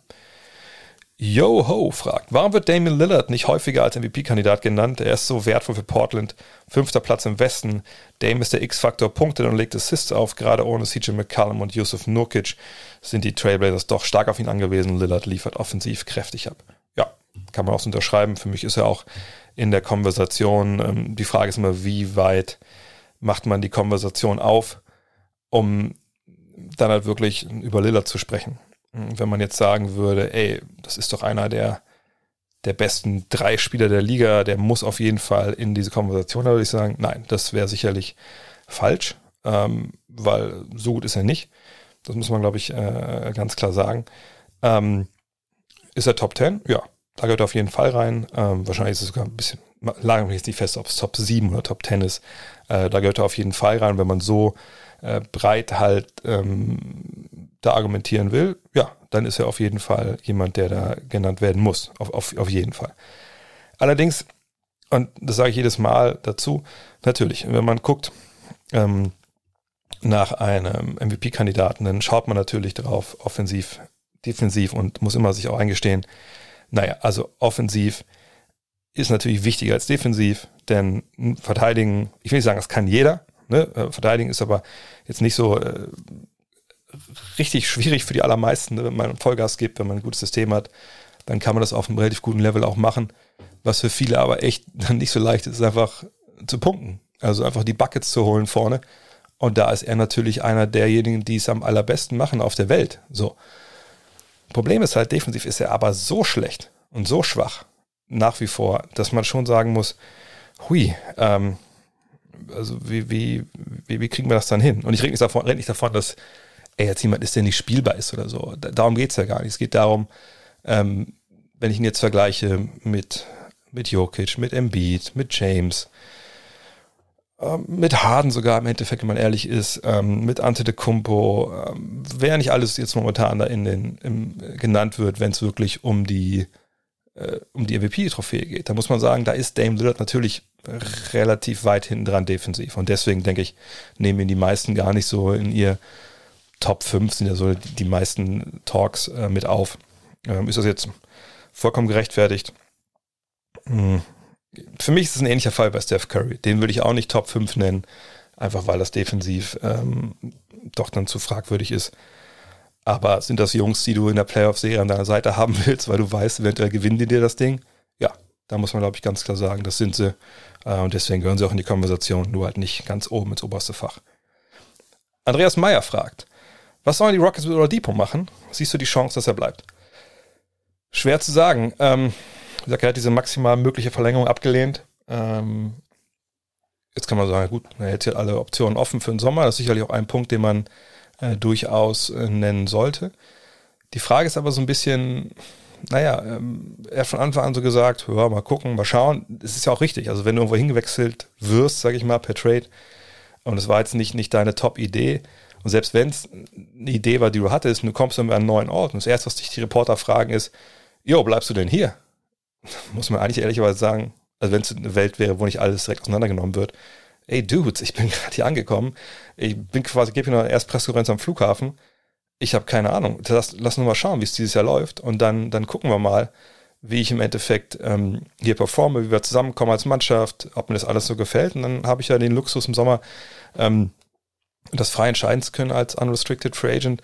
Und ich hoffe auf jeden Fall, dass wir eine geile Restsaison spielen, dass wir in die Playoffs kommen und dass wir uns alle so gut verstehen, dass wir hier einfach richtig abliefern. Aber das kann ich jetzt noch nicht beantworten. So, aber diese Antwort gibt ja keiner. Man sagt immer so, ja, mal gucken, ich halte mir die Option offen. Ähm, ich denke, sie sollten natürlich schauen, jetzt wo er ein bisschen da ist, dass sie mal ein bisschen nachforschen und fragen, ey, wie sieht's aus bei dir? Ähm, hast du eine Tendenz? Können wir irgendwas noch machen? Wie, ne, wie, wie, stellst du dir das vor, du und, und John, John Wall halt? Ne, ist das ein Duo, was du dir vorstellen kannst? Und wenn er dann sagt, ja, äh, nee, irgendwie nicht. Oder irgendwie, wenn er sich nicht wirklich richtig äußert und man hat so ein bisschen die Idee, wo es hingehen könnte, dann sollte man natürlich schauen, dass man jetzt zur Trading Deadline irgendwie nochmal einen Meter macht und irgendwas bekommt dafür für ihn, weil sonst verliert man ihn ohne Gegenwert und das, das bringt ja die, die Franchise nicht weiter. Ähm, von daher, ich würde auf jeden Fall schauen, wenn ich die, ähm, die Rockets wäre, dass ich da versuche, irgendwie auch über seinen Agenten vielleicht eine Tendenz rauszufinden und dann vielleicht mit dem Agenten zu arbeiten äh, für einen Trade, um sich da auch nichts zu verscherzen. Ähm, oder er hat auch gar nichts zu machen, wenn klar ist, der hat Bock hier zu bleiben. So. Allerdings muss man auch sagen, dass die Leistungen momentan natürlich auch nicht so geil sind, dass man jetzt denken würde, okay, ähm, das ist einfach jetzt so alternativlos. Der muss hier bleiben, weil, weil besser einen besseren kriegen wir nicht. Von daher, ich finde es eine schwierige Situation und vielleicht sogar das Beste für die Rockets momentan erstmal gar nichts zu machen. Chris Shuttlesworth fragt, was sagst du zu den Knicks? Aktuell stehen sie auf Rang 5 der Eastern Conference, sicherlich schön, aber ich denke nicht, dass dies das aktuelle primäre Ziel der Knicks ist. Vielmehr sollten sie doch wie, wie vor einigen Jahren die Netz sowohl ihren jungen Kader als auch eine gute Kultur entwickeln. Wie siehst du unter diesem Aspekt die Rollen von Derrick Rose und Julius Randle? So gut sie auch spielen, nehmen sie doch den jungen Spielern wie Toppin und Quickly Minuten ab. Ähm, ein bisschen was darüber habe ich, glaube ich, schon letzte Woche vor zwei Wochen erzählt, als es um Quickly ging und, und Derrick Rose und ob das denn alles Sinn macht, den zu holen. Ähm, und ich würde gleich nochmal gucken, äh, ich habe die Zahlen jetzt noch nicht vorher rausgesucht, äh, wie das das entwickelt hat. Aber im Allgemeinen ist es so, dass wir hier bei der Frage, und das kommt so ziemlich bei jedem Team, glaube ich, diese Frage, wenn äh, klar ist, da gibt es einen Neuaufbau und da sind noch Veteranen dabei, die jetzt irgendwie Basketball spielen und so. Und es ist nicht so, dass jetzt alle Youngster mehr oder weniger durchspielen. Und dann gibt es immer diese gleichen Fragen. Und ähm, es ist eigentlich auch immer die gleiche Antwort. Ähm, denn ganz global gesagt ist es so, wenn du denkst, als Manager eines NBA-Clubs oder auch als Fußballmanager eines Bundesliga-Vereins, keine Ahnung, oder auch BBL. Komm, wir bauen uns die Youngster auf, wir lassen nur Youngster spielen. Da wird das eine katastrophale Saison. Ist mir egal, wie gut die Youngster sind. Gut, kann sein, dass du sowas hast wie äh, damals bei Oklahoma City mit äh, Durant, mit Westbrook, mit Harden, mit Ibaka. Dann hast du natürlich auch einen Kern, den, ja, den nicht jeder so zusammenbekommt. Aber selbst da gab es ja Veteranen, die da halt gespielt haben. Ne, also selbst damals diese, dieser Blueprint, die ja dann jeder, jeder wollte dem ja nacheifern. Jeder wollte sagen, okay, wir sind das neue Oklahoma City. Ähm, und selbst diese Blueprint, wenn man genau hinguckt, dann sieht man, dass damals eben auch ein paar andere Leute noch mit dabei waren. Ähm, zum Beispiel Nick Collison mit 28, das ist so der, der herausragende, sag ich mal, äh, Name, den man immer so sagt. Ne? Dann hatte man Leute wie Earl Watson, Desmond Mason, Joe Smith war auf ein paar Spiele mit dabei, ähm, Damian Wilkins, Malik Rose, hier alles Jungs vom hinteren Ende der Bank, aber ne, das waren einfach Leute, die mitgespielt haben äh, mit diesen absoluten Top-Youngster und da haben die Youngster die Minuten gesehen, aber da gab es eben diese Korsettstangen drin. So. Wenn wir es jetzt übertragen auf diesen Fall mit den Knicks hier, dann sehen wir, okay, wir haben ein paar Youngster, Ja, auch talentierte Youngster sicherlich, ähm, ob wir jetzt von RJ Barrett sprechen oder Mitchell Robinson äh, oder Emmanuel Quickly. Ähm, das sind natürlich, wie gesagt, Jung Youngster, die talentiert sind und die auch, die auch ihre Minuten brauchen, um sich zu entwickeln. Nur, und das sage ich jetzt mal vorweg, wenn ich die Wahl hätte zwischen denen von den Knicks, die ich gerade vorgelesen habe, und Harden, Durant, Ibaka äh, und Westbrook, da würde ich gar nicht mehr, äh, also würde ich überhaupt gar nicht, gar keine Sekunde an die Knicks verschwinden, würde ich natürlich die Youngster von den äh, Thunder nehmen, weil die natürlich viel, viel besser sind. Und so gut Quickly und Barrett auch sind oder Robinson, keiner von denen wird wahrscheinlich die Karriere hinlegen von einem Durant, von einem Westbrook, von einem äh, James Harden. So, und das ist auch okay. Das ist auch nicht schlimm. Das machen die allerwenigsten äh, in der Welt. So, kommen wir jetzt dazu, müssen die mehr spielen? Bringt es denen mehr, wenn die mehr spielen? Ich würde sagen, nein. Also sicherlich ist es immer eine, eine Sache, wo man drauf gucken muss, so ein bisschen, wie ist denn die, äh, was ist das für ein Spieler, wie ist die Situation von der Mannschaft, etc. pp. Aber im Allgemeinen ist es so, dass ähm, Spieler lernen, wenn sie spielen. Sie brauchen Wiederholung, aber sie brauchen es auch in der richtigen Struktur idealerweise, ne, wo sie auch dann die richtigen Sachen lernen, wo sie nicht irgendwelche äh, ja, schlechten Angewohnheiten sich aneignen. Und ein großer Punkt, der immer vergessen wird, Trainer sind natürlich dazu da, Spieler besser zu machen, keine Frage, und die haben schon auch den Haupteinfluss. Aber gleich dahinter kommen die Mitspieler. Wenn ich Mitspieler habe, die irgendwie ja, in offensive schwarze Löcher sind, hinten ein Drehkreuz, dann sehe ich, wie die das machen. Ich werde sich mit denen auch irgendwie unterhalten, äh, auch abseits des Feldes und sicherlich ne, ist das nicht der beste Einfluss, den ich haben kann. Wenn du tolle Mitspieler hast, ja, Stichwort Kultur, Stichwort Al Horford in Oklahoma City, ähm, Stichwort George Hill in Oklahoma City, oder jetzt in dem Fall auch Randall hier, oder Derrick Rose, dann ist es extrem wichtig für Emmanuel Quickly, hinter Derrick Rose zu spielen, an der Seite von Derrick Rose etc. Sich neben ihm zu setzen im Spind vielleicht, um mit dem mal abends essen zu gehen. Und deswegen hat der Derrick Rose ihm auch die Nummer gegeben und auch nicht nur ihm, ja auch Barrett und gesagt, hey, wenn ihr Fragen habt, ruft mich an. Ich bin immer für euch da. So. Gucken wir uns mal die Minuten an von Emmanuel Quickly dieses Jahr. Also schauen wir mal an, ne, wie er dieses Jahr gespielt hat ähm, in den verschiedenen Monaten. Das ist immer so, dass man mal am ehesten drauf guckt. Dann sieht man, ähm, in seinem ersten, okay, Dezember können wir raus, das war nur ein Spiel, aber im Januar 19,5 Minuten, im Februar 18,1 Minuten, jetzt haben wir zwei Spiele im März gesehen, 20,9. Ich würde mich aus dem Fenster lehnen und sagen, das ist ungefähr gleich. So. Und mittendrin in diesen drei Monaten kam ja Derrick Rose dazu. Also hat sich da gar nicht großartig was verändert. Also, das habe ich auch schon vor zwei Wochen gesagt. Ich bin ehrlich gesagt nicht der Meinung, dass er wahrscheinlich dann weniger spielen wird, äh, nur weil Derrick Rose dabei ist. Ähm, sondern dass er da eine Menge von lernen kann. Jetzt kann man sagen, kann man auch von Alfred Payton lernen? Ja, sicherlich in vielen Bereichen auch, aber ähm, Derrick Rose hätte ich mir hätte ich schon eher als Mentor, vor allem wenn ich Tom Thibodeau bin und weiß, mit dem habe ich schon Erfolge gehabt.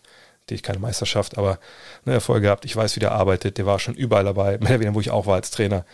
Das weiß, dass es ein toller Mentor ist. Was Randall angeht, würde ich mich wundern, wenn Randall, äh, am, wenn die Trading Deadline kommt, am 25. nicht mehr in New York ist? Hm, ehrlich gesagt nicht. Ähm, es wäre schon ein Blockbuster, ne, je nachdem, wo er dann hingeht. Aber es wäre für mich nicht überraschend, wenn sie sich entscheiden, sie traden den, wenn die Angebote stimmen. Zum einen, wenn ihr mitbekommen habt, Dean hat das ja auch schon ein, zwei Mal im Deep Dive gesagt, er ist ja sehr connected zu was so viele Agenturen angeht in den USA, ähm, dass da durchaus eine Bestrebung schon länger wohl gibt, ihn zu positionieren als so einen All-Star, den man abgeben kann, um eben dann auch wieder, ich denke mal, entweder einen jungen Spieler, der besser reinpasst, in die Zukunftspläne oder eben auch Picks äh, zu bekommen. Und Randall dieses Jahr, natürlich, der spielt auf All-Star-Niveau. Das sind überragende Zahlen, die er abliefert. Sein Dreier fällt so gut, wie ich es nie im Leben gedacht hätte, mit fast 41 Prozent. Und ist der jetzt ein Vorbild für die Mitspieler? Ja, klar. Nur bei ihm ist die Frage dann, also immer doppelt äh, komisch, finde ich, ne, ob, was, also denkt ihr wirklich, er nimmt Obi Toppin Minuten weg? Oder ist es vielleicht nicht an Obi Toppin, ähm, sich Minuten zu arbeiten? Ich meine, er spielt 12,7 Minuten, die Zahlen sehen nicht gut aus bei ihm, muss man auch was sagen, aber Obi Toppin ist ja schon auch schon 22a, er hat die Verletzung gehabt jetzt in der Saison, da war zeitlang raus, aber ähm, ne, Obi Toppin ist in der Bringschuld. So, und wenn ich Obi Toppin habe und der kriegt es aus irgendwelchen Gründen aber auch nicht hin momentan, äh, dann gehe ich doch nicht hin und trade meinen besten Spieler, der ähm, mir auch Respekt verschafft in der Liga, der auch ein Sinnbild ist für mich, ne, hey, so entwickeln wir auch Veteranen weiter, um aufs nächste Level zu kommen. Ne, dann, dann gebe ich doch nicht einfach nur ab oder sage, nee, der spielt jetzt weniger, wir lassen halt Obi Toppin spielen. Denn es kommt ein anderer Punkt hinzu. Als Trainer einer Mannschaft, es ist egal, ob du jetzt auf Platz 14 bist in der Eastern Conference oder auf Platz 4 ja, oder auf Platz 12.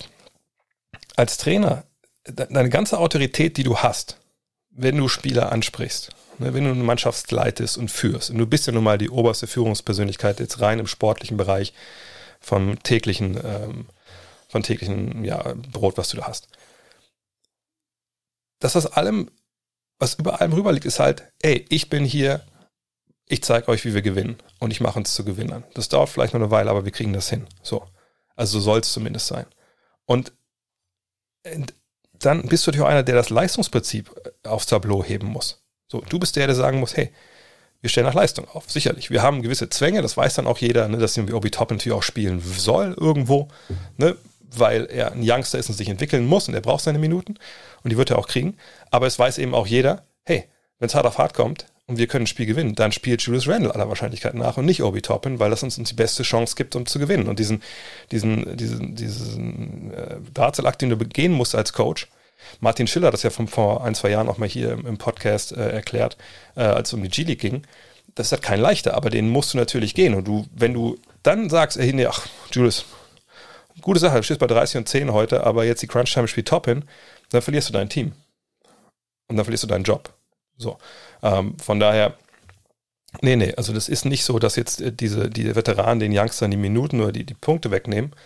Äh, das ist einfach eine Hackordnung und es ist äh, an den Youngstern sich zu entwickeln und diese Veteranen, jetzt nicht dieses Jahr natürlich, aber ne, dann absehbarer Zeit halt zu überholen oder neben ihnen zu spielen, eins von beiden. Und ich, ich sehe überhaupt null Schlechtes daran, was die Knicks da machen. Und nochmal, wenn, wenn Tom Thibodeau heute hingeht und sagt, okay, Randall raus, Peyton raus, keine Ahnung, alle, alle Veteranen auf die Bank, die kommen nur noch rein, ne, um den Youngstern irgendwie äh, ein paar Minuten abzunehmen, wenn sie nicht mehr können, dann gehen die nächsten Bach runter und Tom Thibodeau hat in ein, zwei Jahren keinen Job mehr. Das muss man ganz klar sagen. Muss man ganz klar sagen. Und die ganz, ganz wenigen Ausnahmen, äh, Oklahoma City, wo es vielleicht anders gelaufen ist, man kann die auch Philadelphia zeigen mit dem, Pro, mit dem Process. Aber auch da muss man sagen, das war jetzt ja auch keine höchstgradig ähm, ähm, sportlich äh, herausragend erfolgreiche Geschichte. Ähm, jetzt ne, hofft man, dass man jetzt endlich mal den Sprung in die Finals schafft, ähm, weil man da irgendwie Youngster total geil entwickelt hätte, sondern es wurde erst eine sportlich erfolgreiche Geschichte, als man Youngster gezogen hat auf All-Star-MVP-Niveau und die halt dann ne, irgendwann sich so gereift sind, dass sie halt so funktionieren wie jetzt. So. Äh, und auch da natürlich Veteranen dazukommen. Von daher, ähm, wie gesagt, das ist zu leicht gedacht, immer zu sagen, die Youngster müssen mehr spielen, alle Alten schicken wir weg. Max Barney hat auch eine Frage zu den Knicks. Es gehen so einige Gerüchte rum. Glaubst du, die Knicks versauen sich mit einem Oladipo oder Westbrook-Deal wieder die Zukunft? Ich frage mich immer, also vielleicht nochmal dahin, was jetzt gerade in Richtung ähm, Trade Deadline geht einfach bei solchen Sachen mal die, die, die, Gerüchte dazu mit posten, mit Link. Denn es gibt Gerüchte und es gibt Gerüchte und ich sage das gerne nochmal, weil jetzt immer natürlich, wir kommen jetzt in die Crazy Season. Äh, das ist ja immer die erste und die zweite ist dann in der Off-Season, wo einfach gerade auf Social Media oder bei Reddit und so irgendwie wilde Sachen dann rumgehen. Ähm, und es ist immer die Frage, ne? kommt so ein Gerücht von, von Champs, von Vogue, ähm, vom Sam Amick, vom, vom Mark Stein oder kommt die von User 69 is best ähm, auf Twitter, der zwei Follower hat. So. Ähm, und deswegen, ich habe keine Ahnung, ich, ich habe solche Gerüchte nicht, nicht gelesen, ich bin auch nicht in Messageboard unterwegs. Ähm, könnte man äh, überlegen in Sachen Nix, macht es Sinn, so einen Veteran an Bord zu holen, um vielleicht den Neuaufbau zu beschleunigen? Ehrlich gesagt würde ich sagen, nein. Aber ich ähm, gebe nichts auf Gerüchte, wenn ich ehrlich bin. Ähm, die meisten Trades, die passieren, die sind nicht vorher mit Gerüchten angekündigt. Von daher sehe ich da relativ wenig momentan, wo es diskutieren lässt.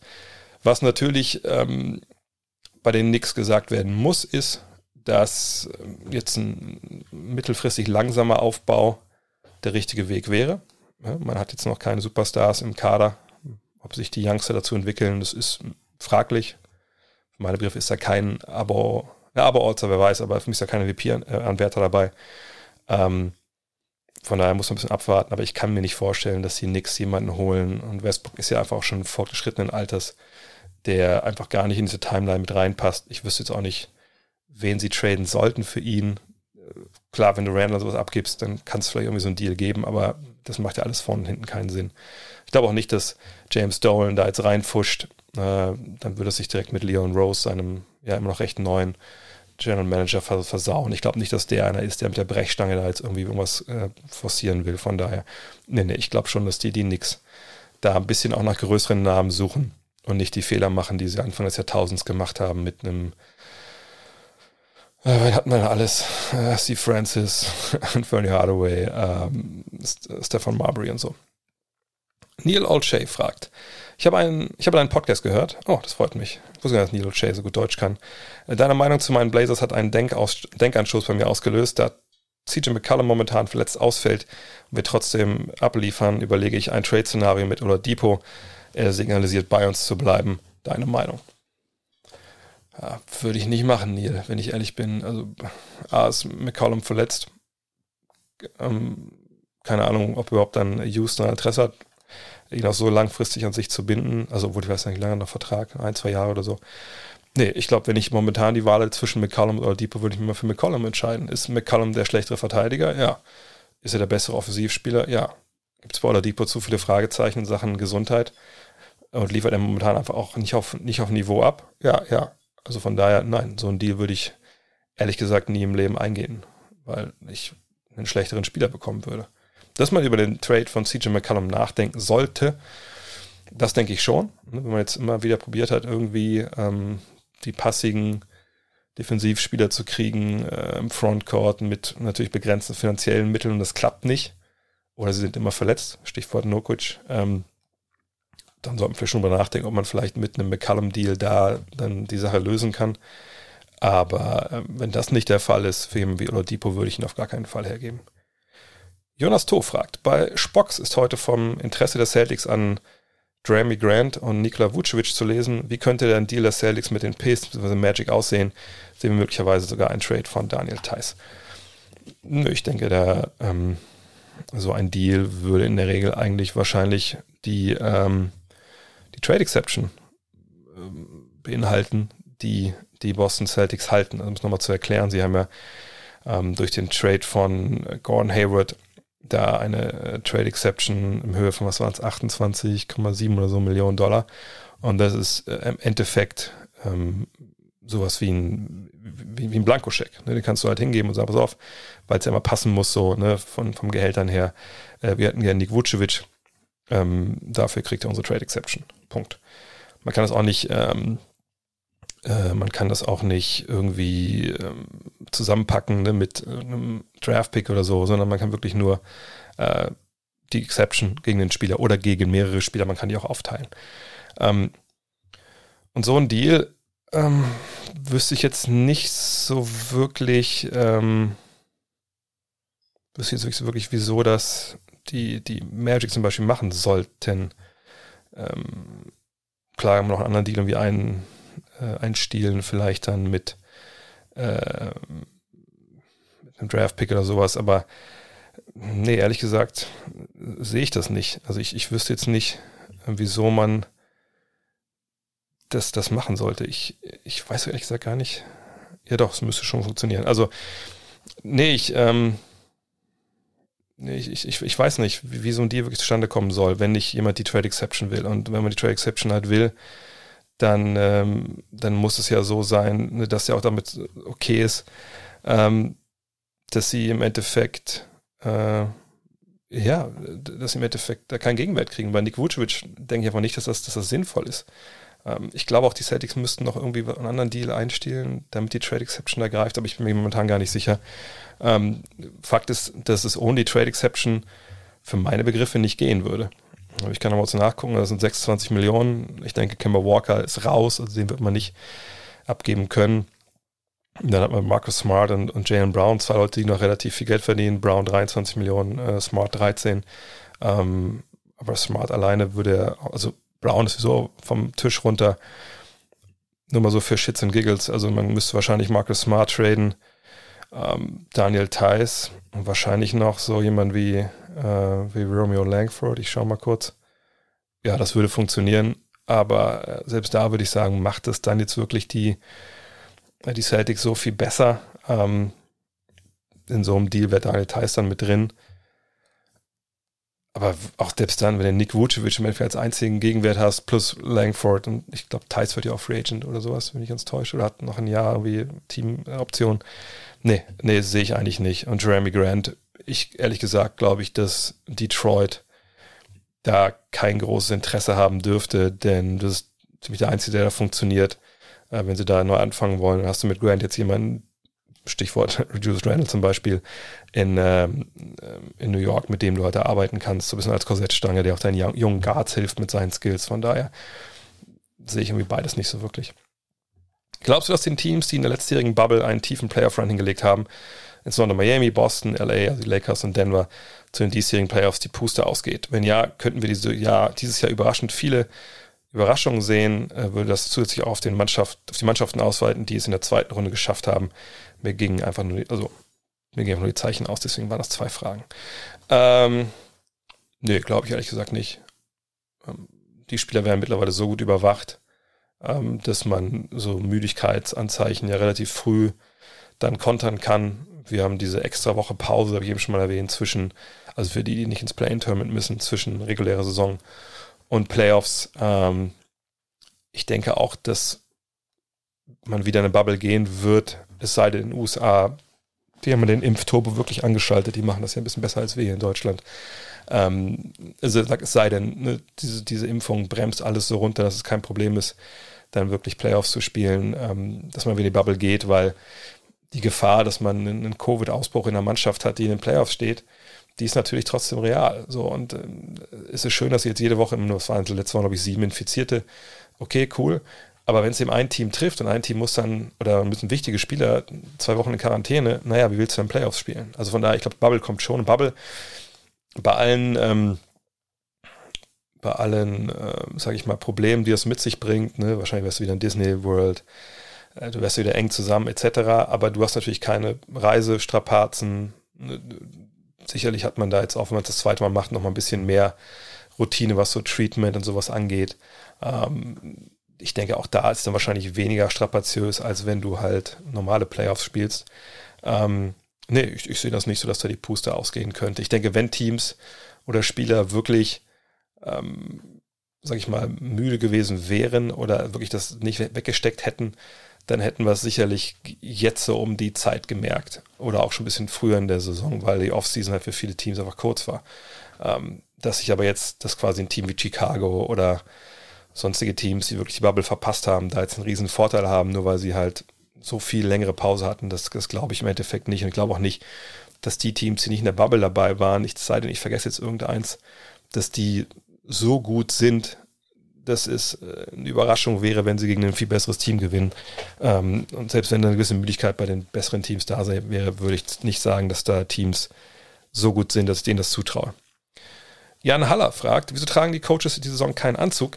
Liegt das nur daran, weil kein oder wenig Zuschauer in der Halle sind oder gibt es andere Gründe? Ich glaube, das ist mit ein Grund. So die richtigen Gründe habe ich gar nicht äh, im, im Kopf, wenn ich ehrlich bin. Ich weiß, dass die Liga das ja vorschreibt, was Trainer zu tragen haben.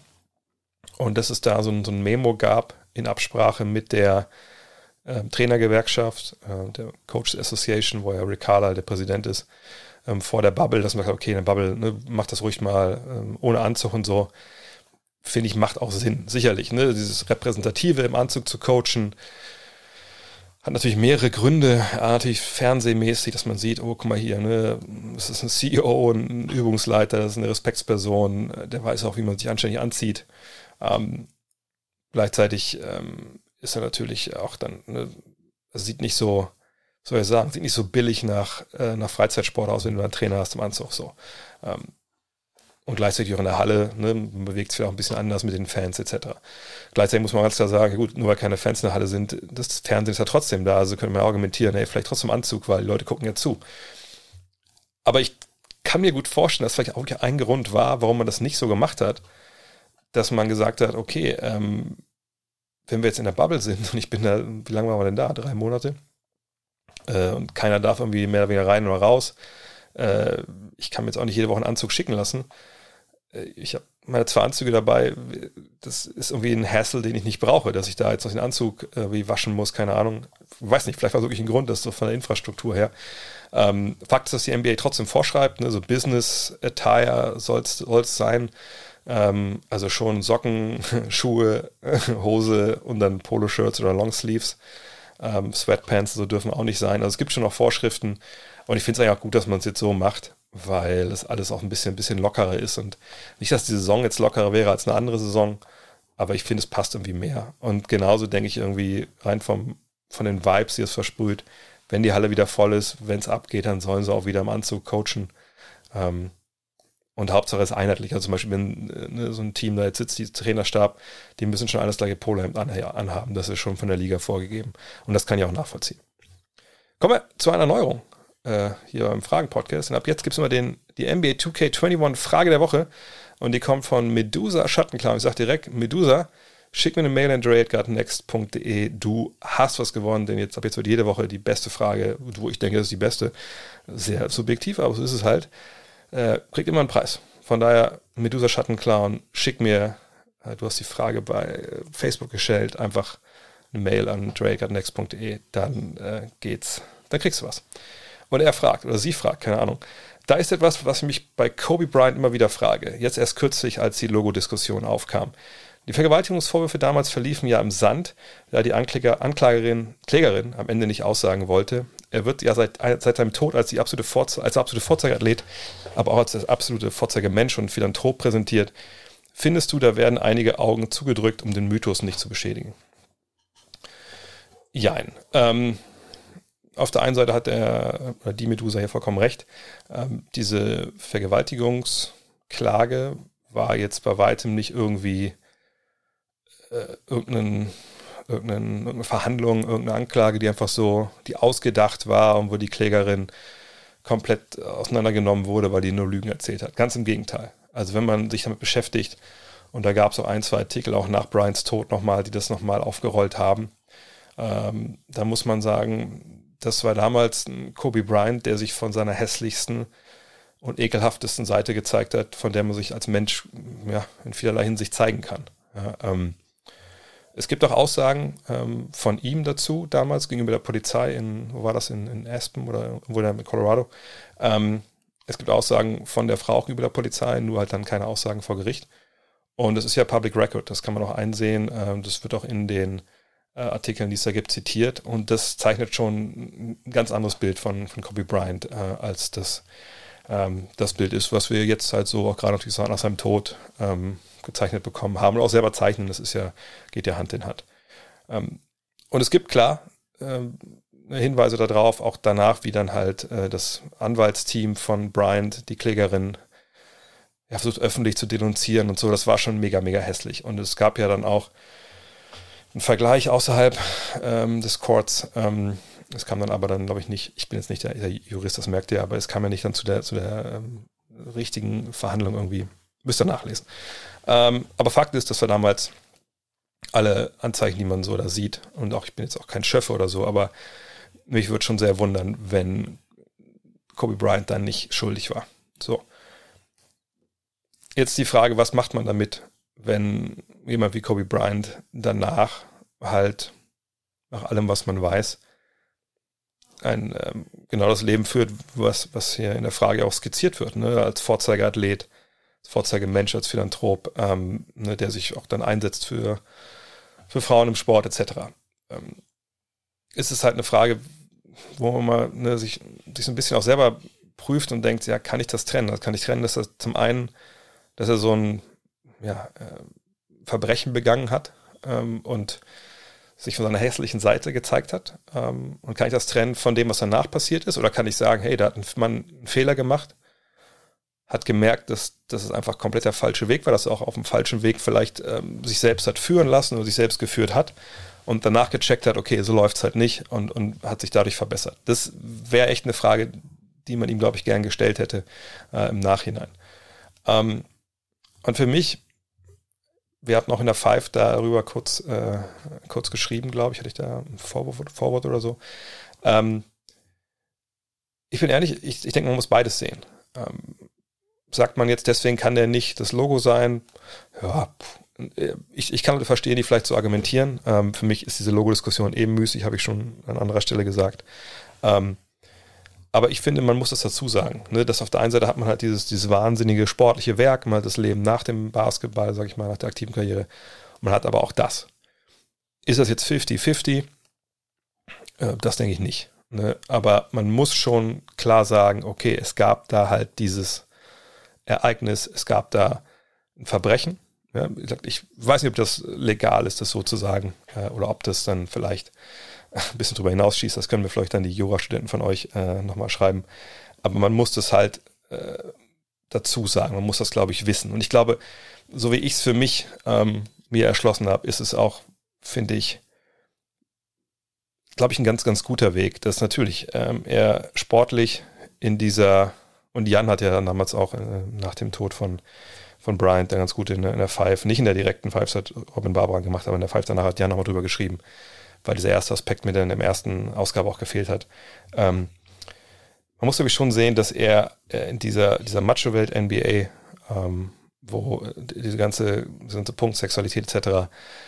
auch natürlich problematisch in vieler Hinsicht war damals, wahrscheinlich auch immer noch ist, dass er da vielleicht auch zu dem Zeitpunkt, er ist noch relativ jung, denkt, okay, das geht so und so wird das gemacht und ich mache das jetzt auch mal und dann äh, halt auch, wie gesagt, richtig hässlich sich da zeigt und dann aber merkt, okay, das war halt richtig scheiße und das, das war richtig schlecht und äh, dann geläutert da rauskommt. So, so habe ich es für mich erklärt. Ähm, kann sein, dass ich komplett falsch liege, ähm, aber das ist so das Ding. Und der Mythos, ja, ich meine, gut, wir verklären natürlich oft Leute, die, ähm, die, die, Helden sind. Aber ich denke, wie gesagt, das sollte schon erwähnt werden, immer, immer und auch ähm, Leute das im Hinterkopf haben. Ja, Niklas Wilhelm fragt. Ich hoffe, es ist noch nicht zu spät für den Fragenfreitag. Ist ja Fragen Samstag, von daher passt es noch. Ähm, welche, welcher Draft-Jahrgang ist für dich der stärkste aller Zeiten?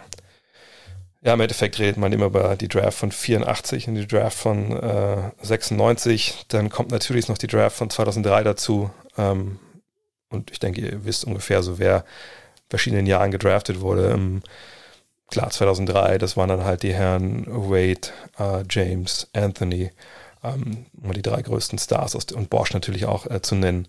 Dann war es 96 natürlich die Draft mit ähm, Allen Iverson, mit Stefan Marbury, Ray Allen, Kobe Bryant, ähm, Steve Nash, Peter Stojakovic, Jermaine O'Neal, also merkt, da sind eine Menge Leute dabei gewesen. Und dann hat man halt 1984, und das ist die Draft, wisst ihr auch, Hakim Olajuwon, Michael Jordan, Charles Barkley, äh, Leute wie Evan Robertson noch, Otis Thorpe, ähm, John Stockton wird da gedraftet. Äh, ich glaube auch sogar, wenn ich mich nicht ganz täusche, wie heißt er? Fuck, jetzt bin ich Namen vergessen. Der Jetzt muss ich runterscrollen. Es gibt ja einen äh, 100-Meter-Sprinter, der in einem Jahr auch gedraftet hat. Ich bescheuert, wie heißt der denn? Absolute Legende. Äh, wie heißt er denn? Egal, bevor jetzt alles, weil damals gab es noch mehrere, ähm, äh, mehrere Runden. Da, da kann ich jetzt nicht bis zum Ende durchscrollen. Ähm, und ja, Carl Lewis, natürlich Carl Lewis, sorry. Wird von Chicago gedraftet. Ähm, und ist echt schwierig. Äh, denn wie, wo, wonach geht man jetzt? Geht man jetzt nach, okay, das sind die Spieler, die, wo die besten Spieler rauskamen, geht man danach, ähm, das ist, ist, ist, das sind die meisten Stars mit dabei gewesen, das ist die breiteste Geschichte. Ich finde es super, super schwer, ähm, wenn, ich ehrlich bin. Ähm, es gibt in, in, jedem Jahrgang wirklich Hall of Famer, gar keine Frage, ne, da müssen wir nicht drüber reden. Äh, es gibt in jedem Jahrgang auch, auch richtig gute ähm, Rotationsspieler und ich glaube, man tendiert dazu, gerade was Rotation, was bei den, bei den Hall of Famern, ne, da ist dann so, wenn man sich ein bisschen beschäftigt, dann weiß man, okay, ne, das äh, Elijah Warren, Barkley, äh, Stockton, man weiß, was die geleistet haben, Jordan natürlich sowieso. Ähm, bei Alvin Robertson oder so hat man das vielleicht nicht so, nicht so gut im Kopf und dann ne, ist es dann eher so bei dem 2003er Draft, bei der Draft, da weiß man dann eher, ah ja, okay, guck mal, da gab es eben auch noch einen, einen Josh Howard, einen David West, äh, das waren ja auch alles gute Jungs. Ich würde wahrscheinlich mittlerweile, wenn ich ehrlich bin, ähm, dazu tendieren, dass ich wirklich die Draft von 96 äh, nennen würde. Ich glaube, lange Zeit war das die Draft von 84 für mich, aber ähm, am Ende schlägt für mich bei 96 wahrscheinlich wirklich diese, diese Masse an Jungs sich nieder, die einfach dann echt gute Leistung gebracht haben in der Liga. Und wenn man es mal komplett sich durchliest, hat man Allen Iverson, Kobe Bryant, Stefan Marbury, Ray Allen, Sharif Abdurrahim, Antoine Walker, Peter Stojakovic, Steve Nash, Kerry Kittles, Jermaine O'Neal, Zidunas Gauskas, Marcus Camby kann man auch nennen. Ähm, dann gibt es noch so Rollenspieler wie, wie Jeff McInnes, Tony Derrick, Derek Fisher, äh, Lorenzen Wright, Eric Dampier, gut. Ähm, ja, und ich glaube, das, das schlägt dann das andere schon. Also ich glaube, wenn es darum geht, wer die besten Spieler hatte, um, also wirklich die Stars, da kommt man natürlich an, an 84 nicht vorbei mit Jordan Barkley, Elijah One, die würde ich auch vor den 2003ern nehmen. Äh, John Stockton natürlich noch zu nennen. Aber ich glaube, da fehlen mir so ein bisschen die, die Rollenspieler, wo man sich auch da vielleicht sagen muss, dass man ein bisschen Jerome Kersey oder Tony Campbell und Vern Fleming unterbewertet oder Sam Perkins oder Kevin Willis. Aber nee, ich würde mich für 96 entscheiden. Aber das ist, wie gesagt, eigentlich, eigentlich unmöglich, da äh, ab, abschließend eine Aussage zu treffen, die wirklich dann auch, auch valide ist. Die nächste Frage kommt von Christian Vogel. Was war Al Harrington für ein Spieler? Kannst du ihn ein bisschen vorstellen? Al Harrington, einer der äh, letzten Jungs, die aus, dem, äh, aus der Highschool direkt reingesprungen sind in die NBA damals äh, in Indiana. Das waren ja er und Jonathan Bender. Man dachte, ah, guck mal, zwei Highschoolers, die Zukunft, bla bla bla. Ähm, hat nicht so ganz richtig gut funktioniert. Obwohl er nach drei Jahren, wo er gelernt hat ähm, und so ein bisschen ja, sich mal reinfinden musste in die Liga, dann abgeliefert hat. Ja, auch für Indiana dann zu Beginn, ähm, obwohl es schon so war, dass er die besten Jahre hatte dann in Atlanta gehabt, das ist seine nächste Station. Er war so ein Typ, ähm, 2 Meter sechs groß, also eigentlich Power Forward, ähm, der damals auch schon von draußen geworfen hat. Also schon so ein, zwei, drei Dreier immer hat fliegen lassen, stellenweise sehr gut. Sein bestes Jahr war 2006, 2007, äh, als er dann von Indiana nach Golden State ist oder umgekehrt, ich weiß gar nicht genau. Äh, ich glaube von Indiana nach Golden State. Und ähm, da auch Teil der, der We Believe Warriors war. Ähm, war dann aber was die Dreier angeht, wirklich einer auch so der, nicht der Vorreiter, das war ein anderer, aber hat halt gesagt, viele Dreier genommen, das ganz gut gemacht als Big Man. War ein Scorer, der auch ein bisschen gereboundet hat. Wäre sicherlich auch einer, der heute echt gut reinpassen würde ins, äh, ins Spiel. Aber ähm, ja, dann am Ende mit 32 ging es dann relativ schnell vorbei. Nochmal in Orlando geklickert, nochmal in Washington, dann nach China, Australien. War ein solider Typ, aber jetzt niemand, wo man sagen könnte, okay, der hat so tierischen Unterschied gemacht, ähm, sondern einfach einer, der dem es vielleicht gut getan hätte, nochmal ein, zwei Jahre ans College zu gehen, weil ich, ich glaube, dass sagt viele von den Jungs, auch Jonathan Bender zum Beispiel, ähm, der viel größer war und dann auch den Dreier drin hatte und, und athletisch war, die kamen sehr unfertig in die Liga dann ähm, und ähm, es war noch Ende der 90er und ähm, die haben echt, glaube ich, einfach nicht ihr Potenzial ausschöpfen können, weil sie dann reinkamen in eine Liga, wo sie einfach überfordert waren. Klar gibt es auch dann Player Development, keine Frage, aber ähm, ne, wie gesagt, wenn die ins College gehen, glaube ich, ein bisschen, bessere Grundausbildung in die Liga kommen, dann sind die um einiges besser. Franz John oder Franz John fragt, ich bin mit Detlef Schrempf als deutscher Hero in der NBA aufgewachsen. Mit welchem Spieler von heute ist er am ehesten zu vergleichen, deiner Meinung nach? Ähm, ich bin auch mit Detlef Schrempf als Hero aufgewachsen, äh, als ich zum Beispiel 1991 in meiner Highschool war. Hm, da hat er ja schon in Indiana gespielt und äh, hat abgeliefert, ne? 16 Punkte, 8 Rebounds, knapp 4 Assists, äh, hat wenig Dreier geworfen, aber ähm, 37,5 getroffen, Prozent. Bei ihm war mal das Ding, das kam dann erst ein bisschen später zum Tragen, als er dann in äh, Seattle war, dass er wirklich Big Man war, der den Dreier getroffen hat. Ne? Also mit 2,8 Meter. Acht.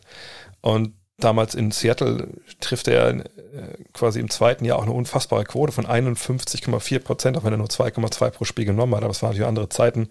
Macht 19,2 Punkte, 6,2 Rebounds, 3,8 Assists. Ähm, ist ein super solider Typ.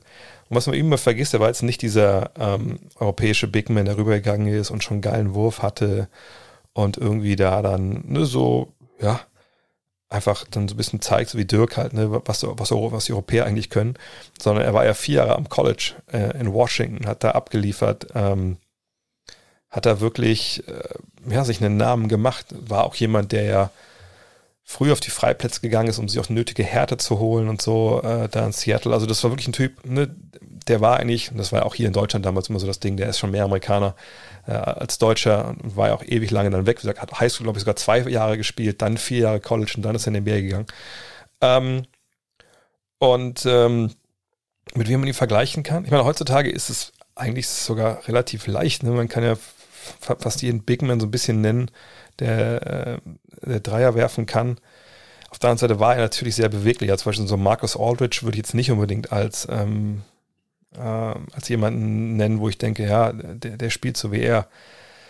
Ah, ich tue mich echt so ein bisschen schwer. 2 Meter, 2 Meter 6 gerade, oder 2 Meter 8 der wirklich ist und der war ja auch echt so ein, so ein fitter, ich meine, war natürlich auch kräftig irgendwie, aber immer irgendwie ein fitter Typ, der einfach auch viel gelaufen ist. Mittlerweile, ich habe mir vor ein paar Jahren immer mal beim All-Star-Game gesehen, der, der läuft immer so ein bisschen als Ambassador rum. Da muss man sagen, ist der einfach auch, das sieht mir aus wie so ein Langstreckenläufer jetzt. Ähm, boah, mir fehlt echt so ein bisschen äh, der, der, Vergleich, wenn, wenn ich ehrlich bin. Also Big Man, sagt sehr beweglich, konnte mit dem Ball viel anfangen, gewisse Härte, den Dreier getroffen. Ähm, sucht euch selber Comparison raus. Aber das ist echt, das, das ist jetzt wirklich ein Cop-Out, was ich hier mache. Lass mich mal so überlegen, ob ich irgendwen.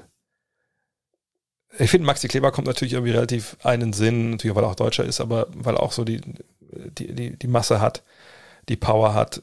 Ich denke, Maxi ist wahrscheinlich noch besser Verteidiger als das ähm, Schrempfer, weil Schrempf nicht so der Shotblocker war. Äh, dafür war Schrempf dann halt einer, der mehr mit dem Ball anfangen konnte vorne. Ähm, ja, fällt mir ein bisschen schwer. Wenn euch was einfällt, schreibt es am besten in die Kommentare runter, äh, bevor ich einen Blödsinn erzähle. Aber Detlef Schrempf kann ich auch nur sagen. Es war einfach für mich einfach damals so super krass, dass ich dachte, Wahnsinn.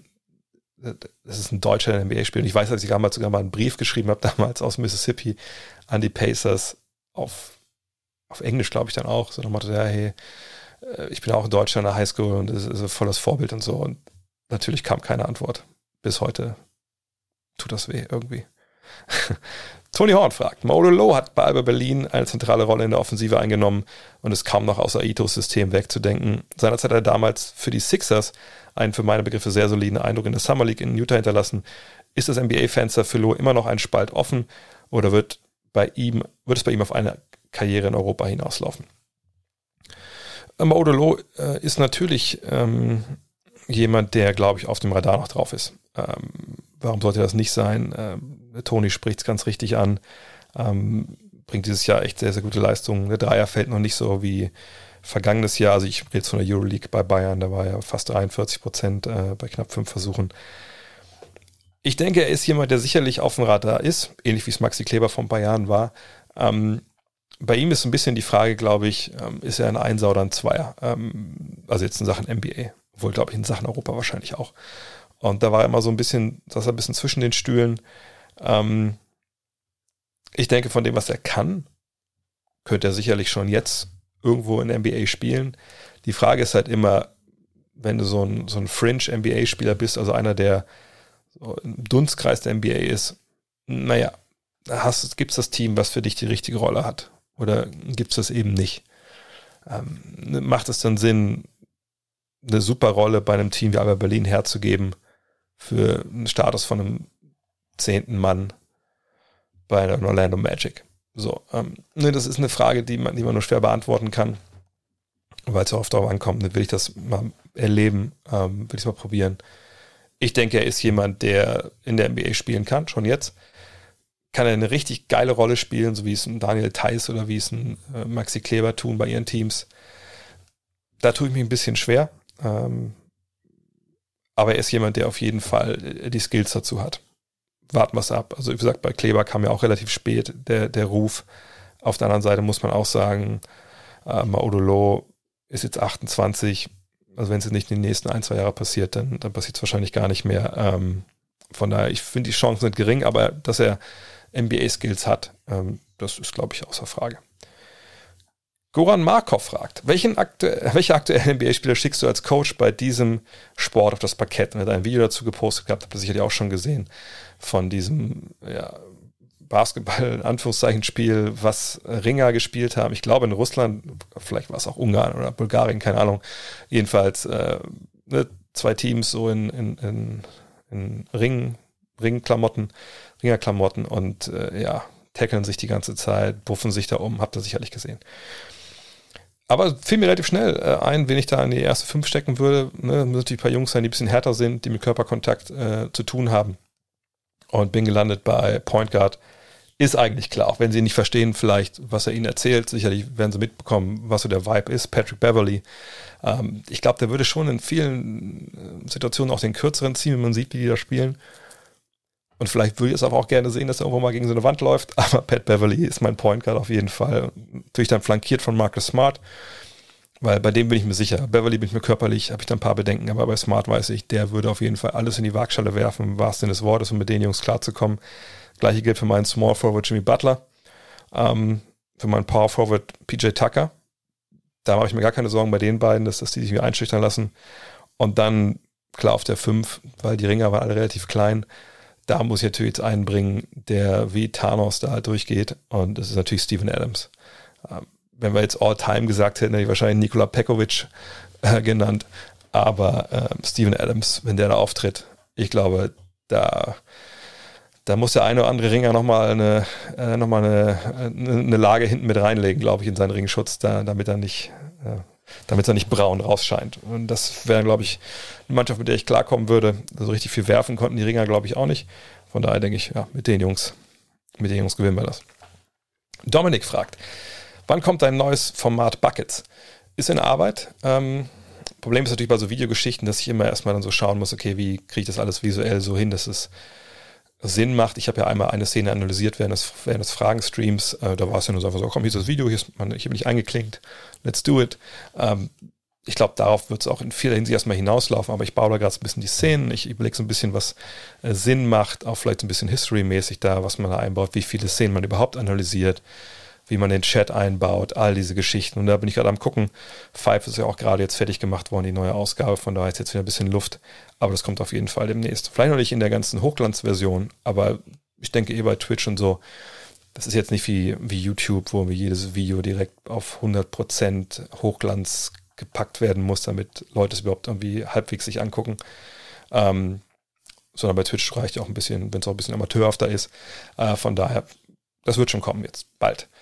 Achso, und ich habe es noch nirgendwo irgendwie veröffentlicht äh, oder gesagt, aber ich habe auch jetzt mal die NBA Weinkeller, den ersten Teil und den Fragenstream, den akt aktuellen, glaube ich, ja, habe ich bei YouTube mal hochgeladen. Habe das gar nicht großartig beworben, nur so just for fun. Also wenn ihr da reingucken wollt, was sagt, Twitch ist mir einfach ist, ist Neuland für mich. Das ist da jetzt alles auch auf meinem YouTube-Kanal. Lukas Feldhaus fragt. Eine Frage, die vielleicht noch keinem Fragenpot vorkam. Wo warst du, als du 1995 erfahren musstest, dass dich niemand geraftet hat? PS, ich hätte dich größer als 1,87 Meter geschätzt. In der Tat habe ich äh, das noch nicht beantwortet. Aber den Screenshot, der der Lukas dazugepackt hat, den habe ich schon äh, mal gepostet. Ähm, und zwar stammt er von Eurobasket.com, kennt er vielleicht. Das ist so eine Seite, es ist so ein Sammelsurium von Informationen über alle Ligen der Welt. Ähm, mehr oder minder akkurat, worüber wir gleich sprechen werden. Aber äh, ja, gibt es schon Ewigkeiten. Ich habe sogar mal ein bisschen was für die gemacht. Ist aber auch schon Ewigkeiten her. Ähm, dass ich für die Sachen geschrieben habe, glaube ich, aber das ist super lange her. Jedenfalls. Und die haben halt so eine, so eine Datenbank von Basketballern in Deutschland, die reicht eben auch bis in die 90er zurück. Und unter anderem sind halt auch damals die, äh, meine Wolfenbüttler-Teams, so die letzten, wir haben irgendwie alle so Spielerkarteien da. So, und ähm, ich werde halt geführt als 1,87 Meter Guard. Was natürlich nicht ganz stimmt. Äh, ich bin schon 1,97. Vielleicht ist das so der Grund, warum 1995 äh, da die NBA gesagt hat, nee, äh, den nehmen wir doch nicht ich glaube, es gab auch mal, ich weiß nicht, ob das das noch gibt, damals habe ich Screenshots gemacht, wo es auch gab so ein, so ein Rating, so ein Sterne-Rating oder, oder war das Basketball, was gab es so ein Rating, Offense, Defense, wie gut man halt ist, weil ich glaube, Eurobasket war im Endeffekt mal so gedacht nach Motto, wir sammeln hier alle Infos und äh, Insights und verkaufen halt Zugänge hier an Agenten etc. Naja, jedenfalls äh, 1995, äh, ja, ich saß vollkommen haben sie den Nerven fertig abends vom Faxgerät und habe ich gewundert, warum ganze Nacht nichts kam. Äh, ja, und als dann nichts gekommen ist, dann bin ich am nächsten Tag wieder ins Auto gestiegen, nach Wolfenbüttel zum Training gefahren. Äh, nee, also das war natürlich, äh, das war nicht auf meinem Radar. 95, ich will gerade, war das die erste Saison in Wolfenbüttel oder die zweite? Ich glaube sogar schon die zweite. Ah, good times. Aber 1,97, nicht 1,87. Das muss ich ganz klar sagen. Aber Jonas Becken kam aber trotzdem noch eine Frage. Ja, aber was wäre denn dein Impact gewesen im Falle einer Draft? Ich meine, zu der Zeit waren ja auch Leute wie Martin Mursep in der NBA. Ja, ich hätte sicherlich ähm, eine Menge beitragen können, äh, so ein bisschen Spaß machen im Lockerroom. Äh, gut, damals konnte ich noch keine Waschmaschine im Alter von 22 bedienen, äh, unfallfrei. Von daher so als ne, derjenige, der so die ganzen äh, Trikots einsammelt und dann die Waschmaschine steckt, das hat sicherlich nicht funktioniert. Ähm, ich hätte sicherlich einen wahnsinnig guten Praktikanten gemacht für den Trainerstab. Bei Starbucks bestellen, wäre sicherlich drin gewesen mit meinen Englischkenntnissen.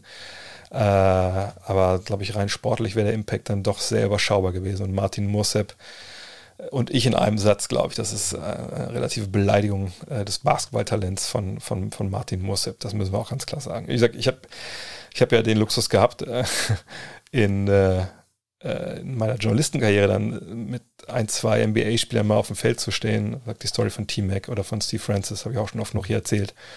Und äh, habe mich also hinreißen lassen, ja auch dann mal die Jungs ein bisschen rauszufordern.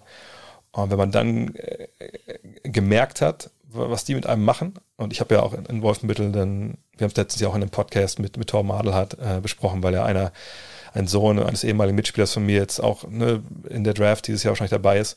Ähm, und der Vater war damals auch, Walt McBride war ja auch damals äh, bei, den, bei den Pacers mal im Pre-Draft-Camp und so. Und mit dem hatte ich dann im Training oft zu tun. Und, und, da hat man schon gemerkt, okay, da fehlt schon einiges, bis man da, da dann ist. Ähm, und wenn man dann, dann nochmal gesehen hat, okay, äh, Steve Francis macht einfach mal, sag mal, 80% Schnelligkeit seinen Crossover und man denkt, also man denkt gar nichts, sondern man weiß, okay, ich habe momentan, ich habe nichts gesehen. Ich weiß nicht, wo der Typ ist. Wo, wo ist der auf einmal hin? Äh, da merkt man, dass das schon ein anderer Sport ist von einer anderen Welt und das nicht viel zu tun hat mit der zweiten Bundesliga Nord der Jahre 1994 oder 93 bis, wann bin ich weg? 96, 97. In diesem Sinne, das war's für heute. Abschließend noch ein Hinweis. Medusa, schick mir eine Mail, losgewonnen. Ähm, und ab, abschließend noch mal ein Hinweis. Twitch.tv ist André Vogt. Ne, da gibt's die ganzen guten neuen Sachen. Und apropos neu, heute kam ähm, ein paar Pakete bei mir an. Ihr kennt vielleicht hier Performance, die Taschen, die ich letztens auch Werbung gemacht habe. Und ähm, zusammen mit den Jungs habe ich halt äh, eine Special Edition, eine Sonderedition für ähm, Gut Next. Also es gibt jetzt die Taschen auch. Ich habe die Taschen jetzt hier die selbst produzieren lassen, äh, mit äh, Gut Next Logo eingestickt an der Seite. Sind die gleichen geilen Taschen, die es auch bei Performance gibt, nur eben jetzt noch mit einem geilen Logo auf der Seite. Ich werde mal gucken, wie das irgendwie jetzt hinbekomme, dass ich die verkaufen kann im Netz äh, an euch, dass das steuerlich auch alles top ist. Ähm, wenn ihr Interesse habt, schickt mir schon mal eine Mail an dre.gutnext.de, dann merke ich euch davor. Ist natürlich begrenzt alles. Und für die, die hier 25 Euro im Jahr geben, kann ich schon mal sagen, oder pro Monat im Jahr geben, das ist dieses Jahr euer Goodie. Neben, äh, neben dem T-Shirt, das kriegt ihr natürlich dieses Jahr, kriegt ihr die Tasche. Könnt ihr schon mal drauf freuen. In dem Sinne, bis zum nächsten Mal. Euer André. Hello. Look at this.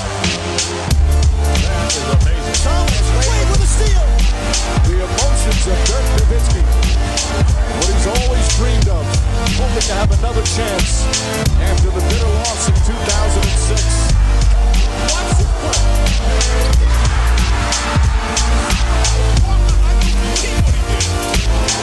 That is amazing.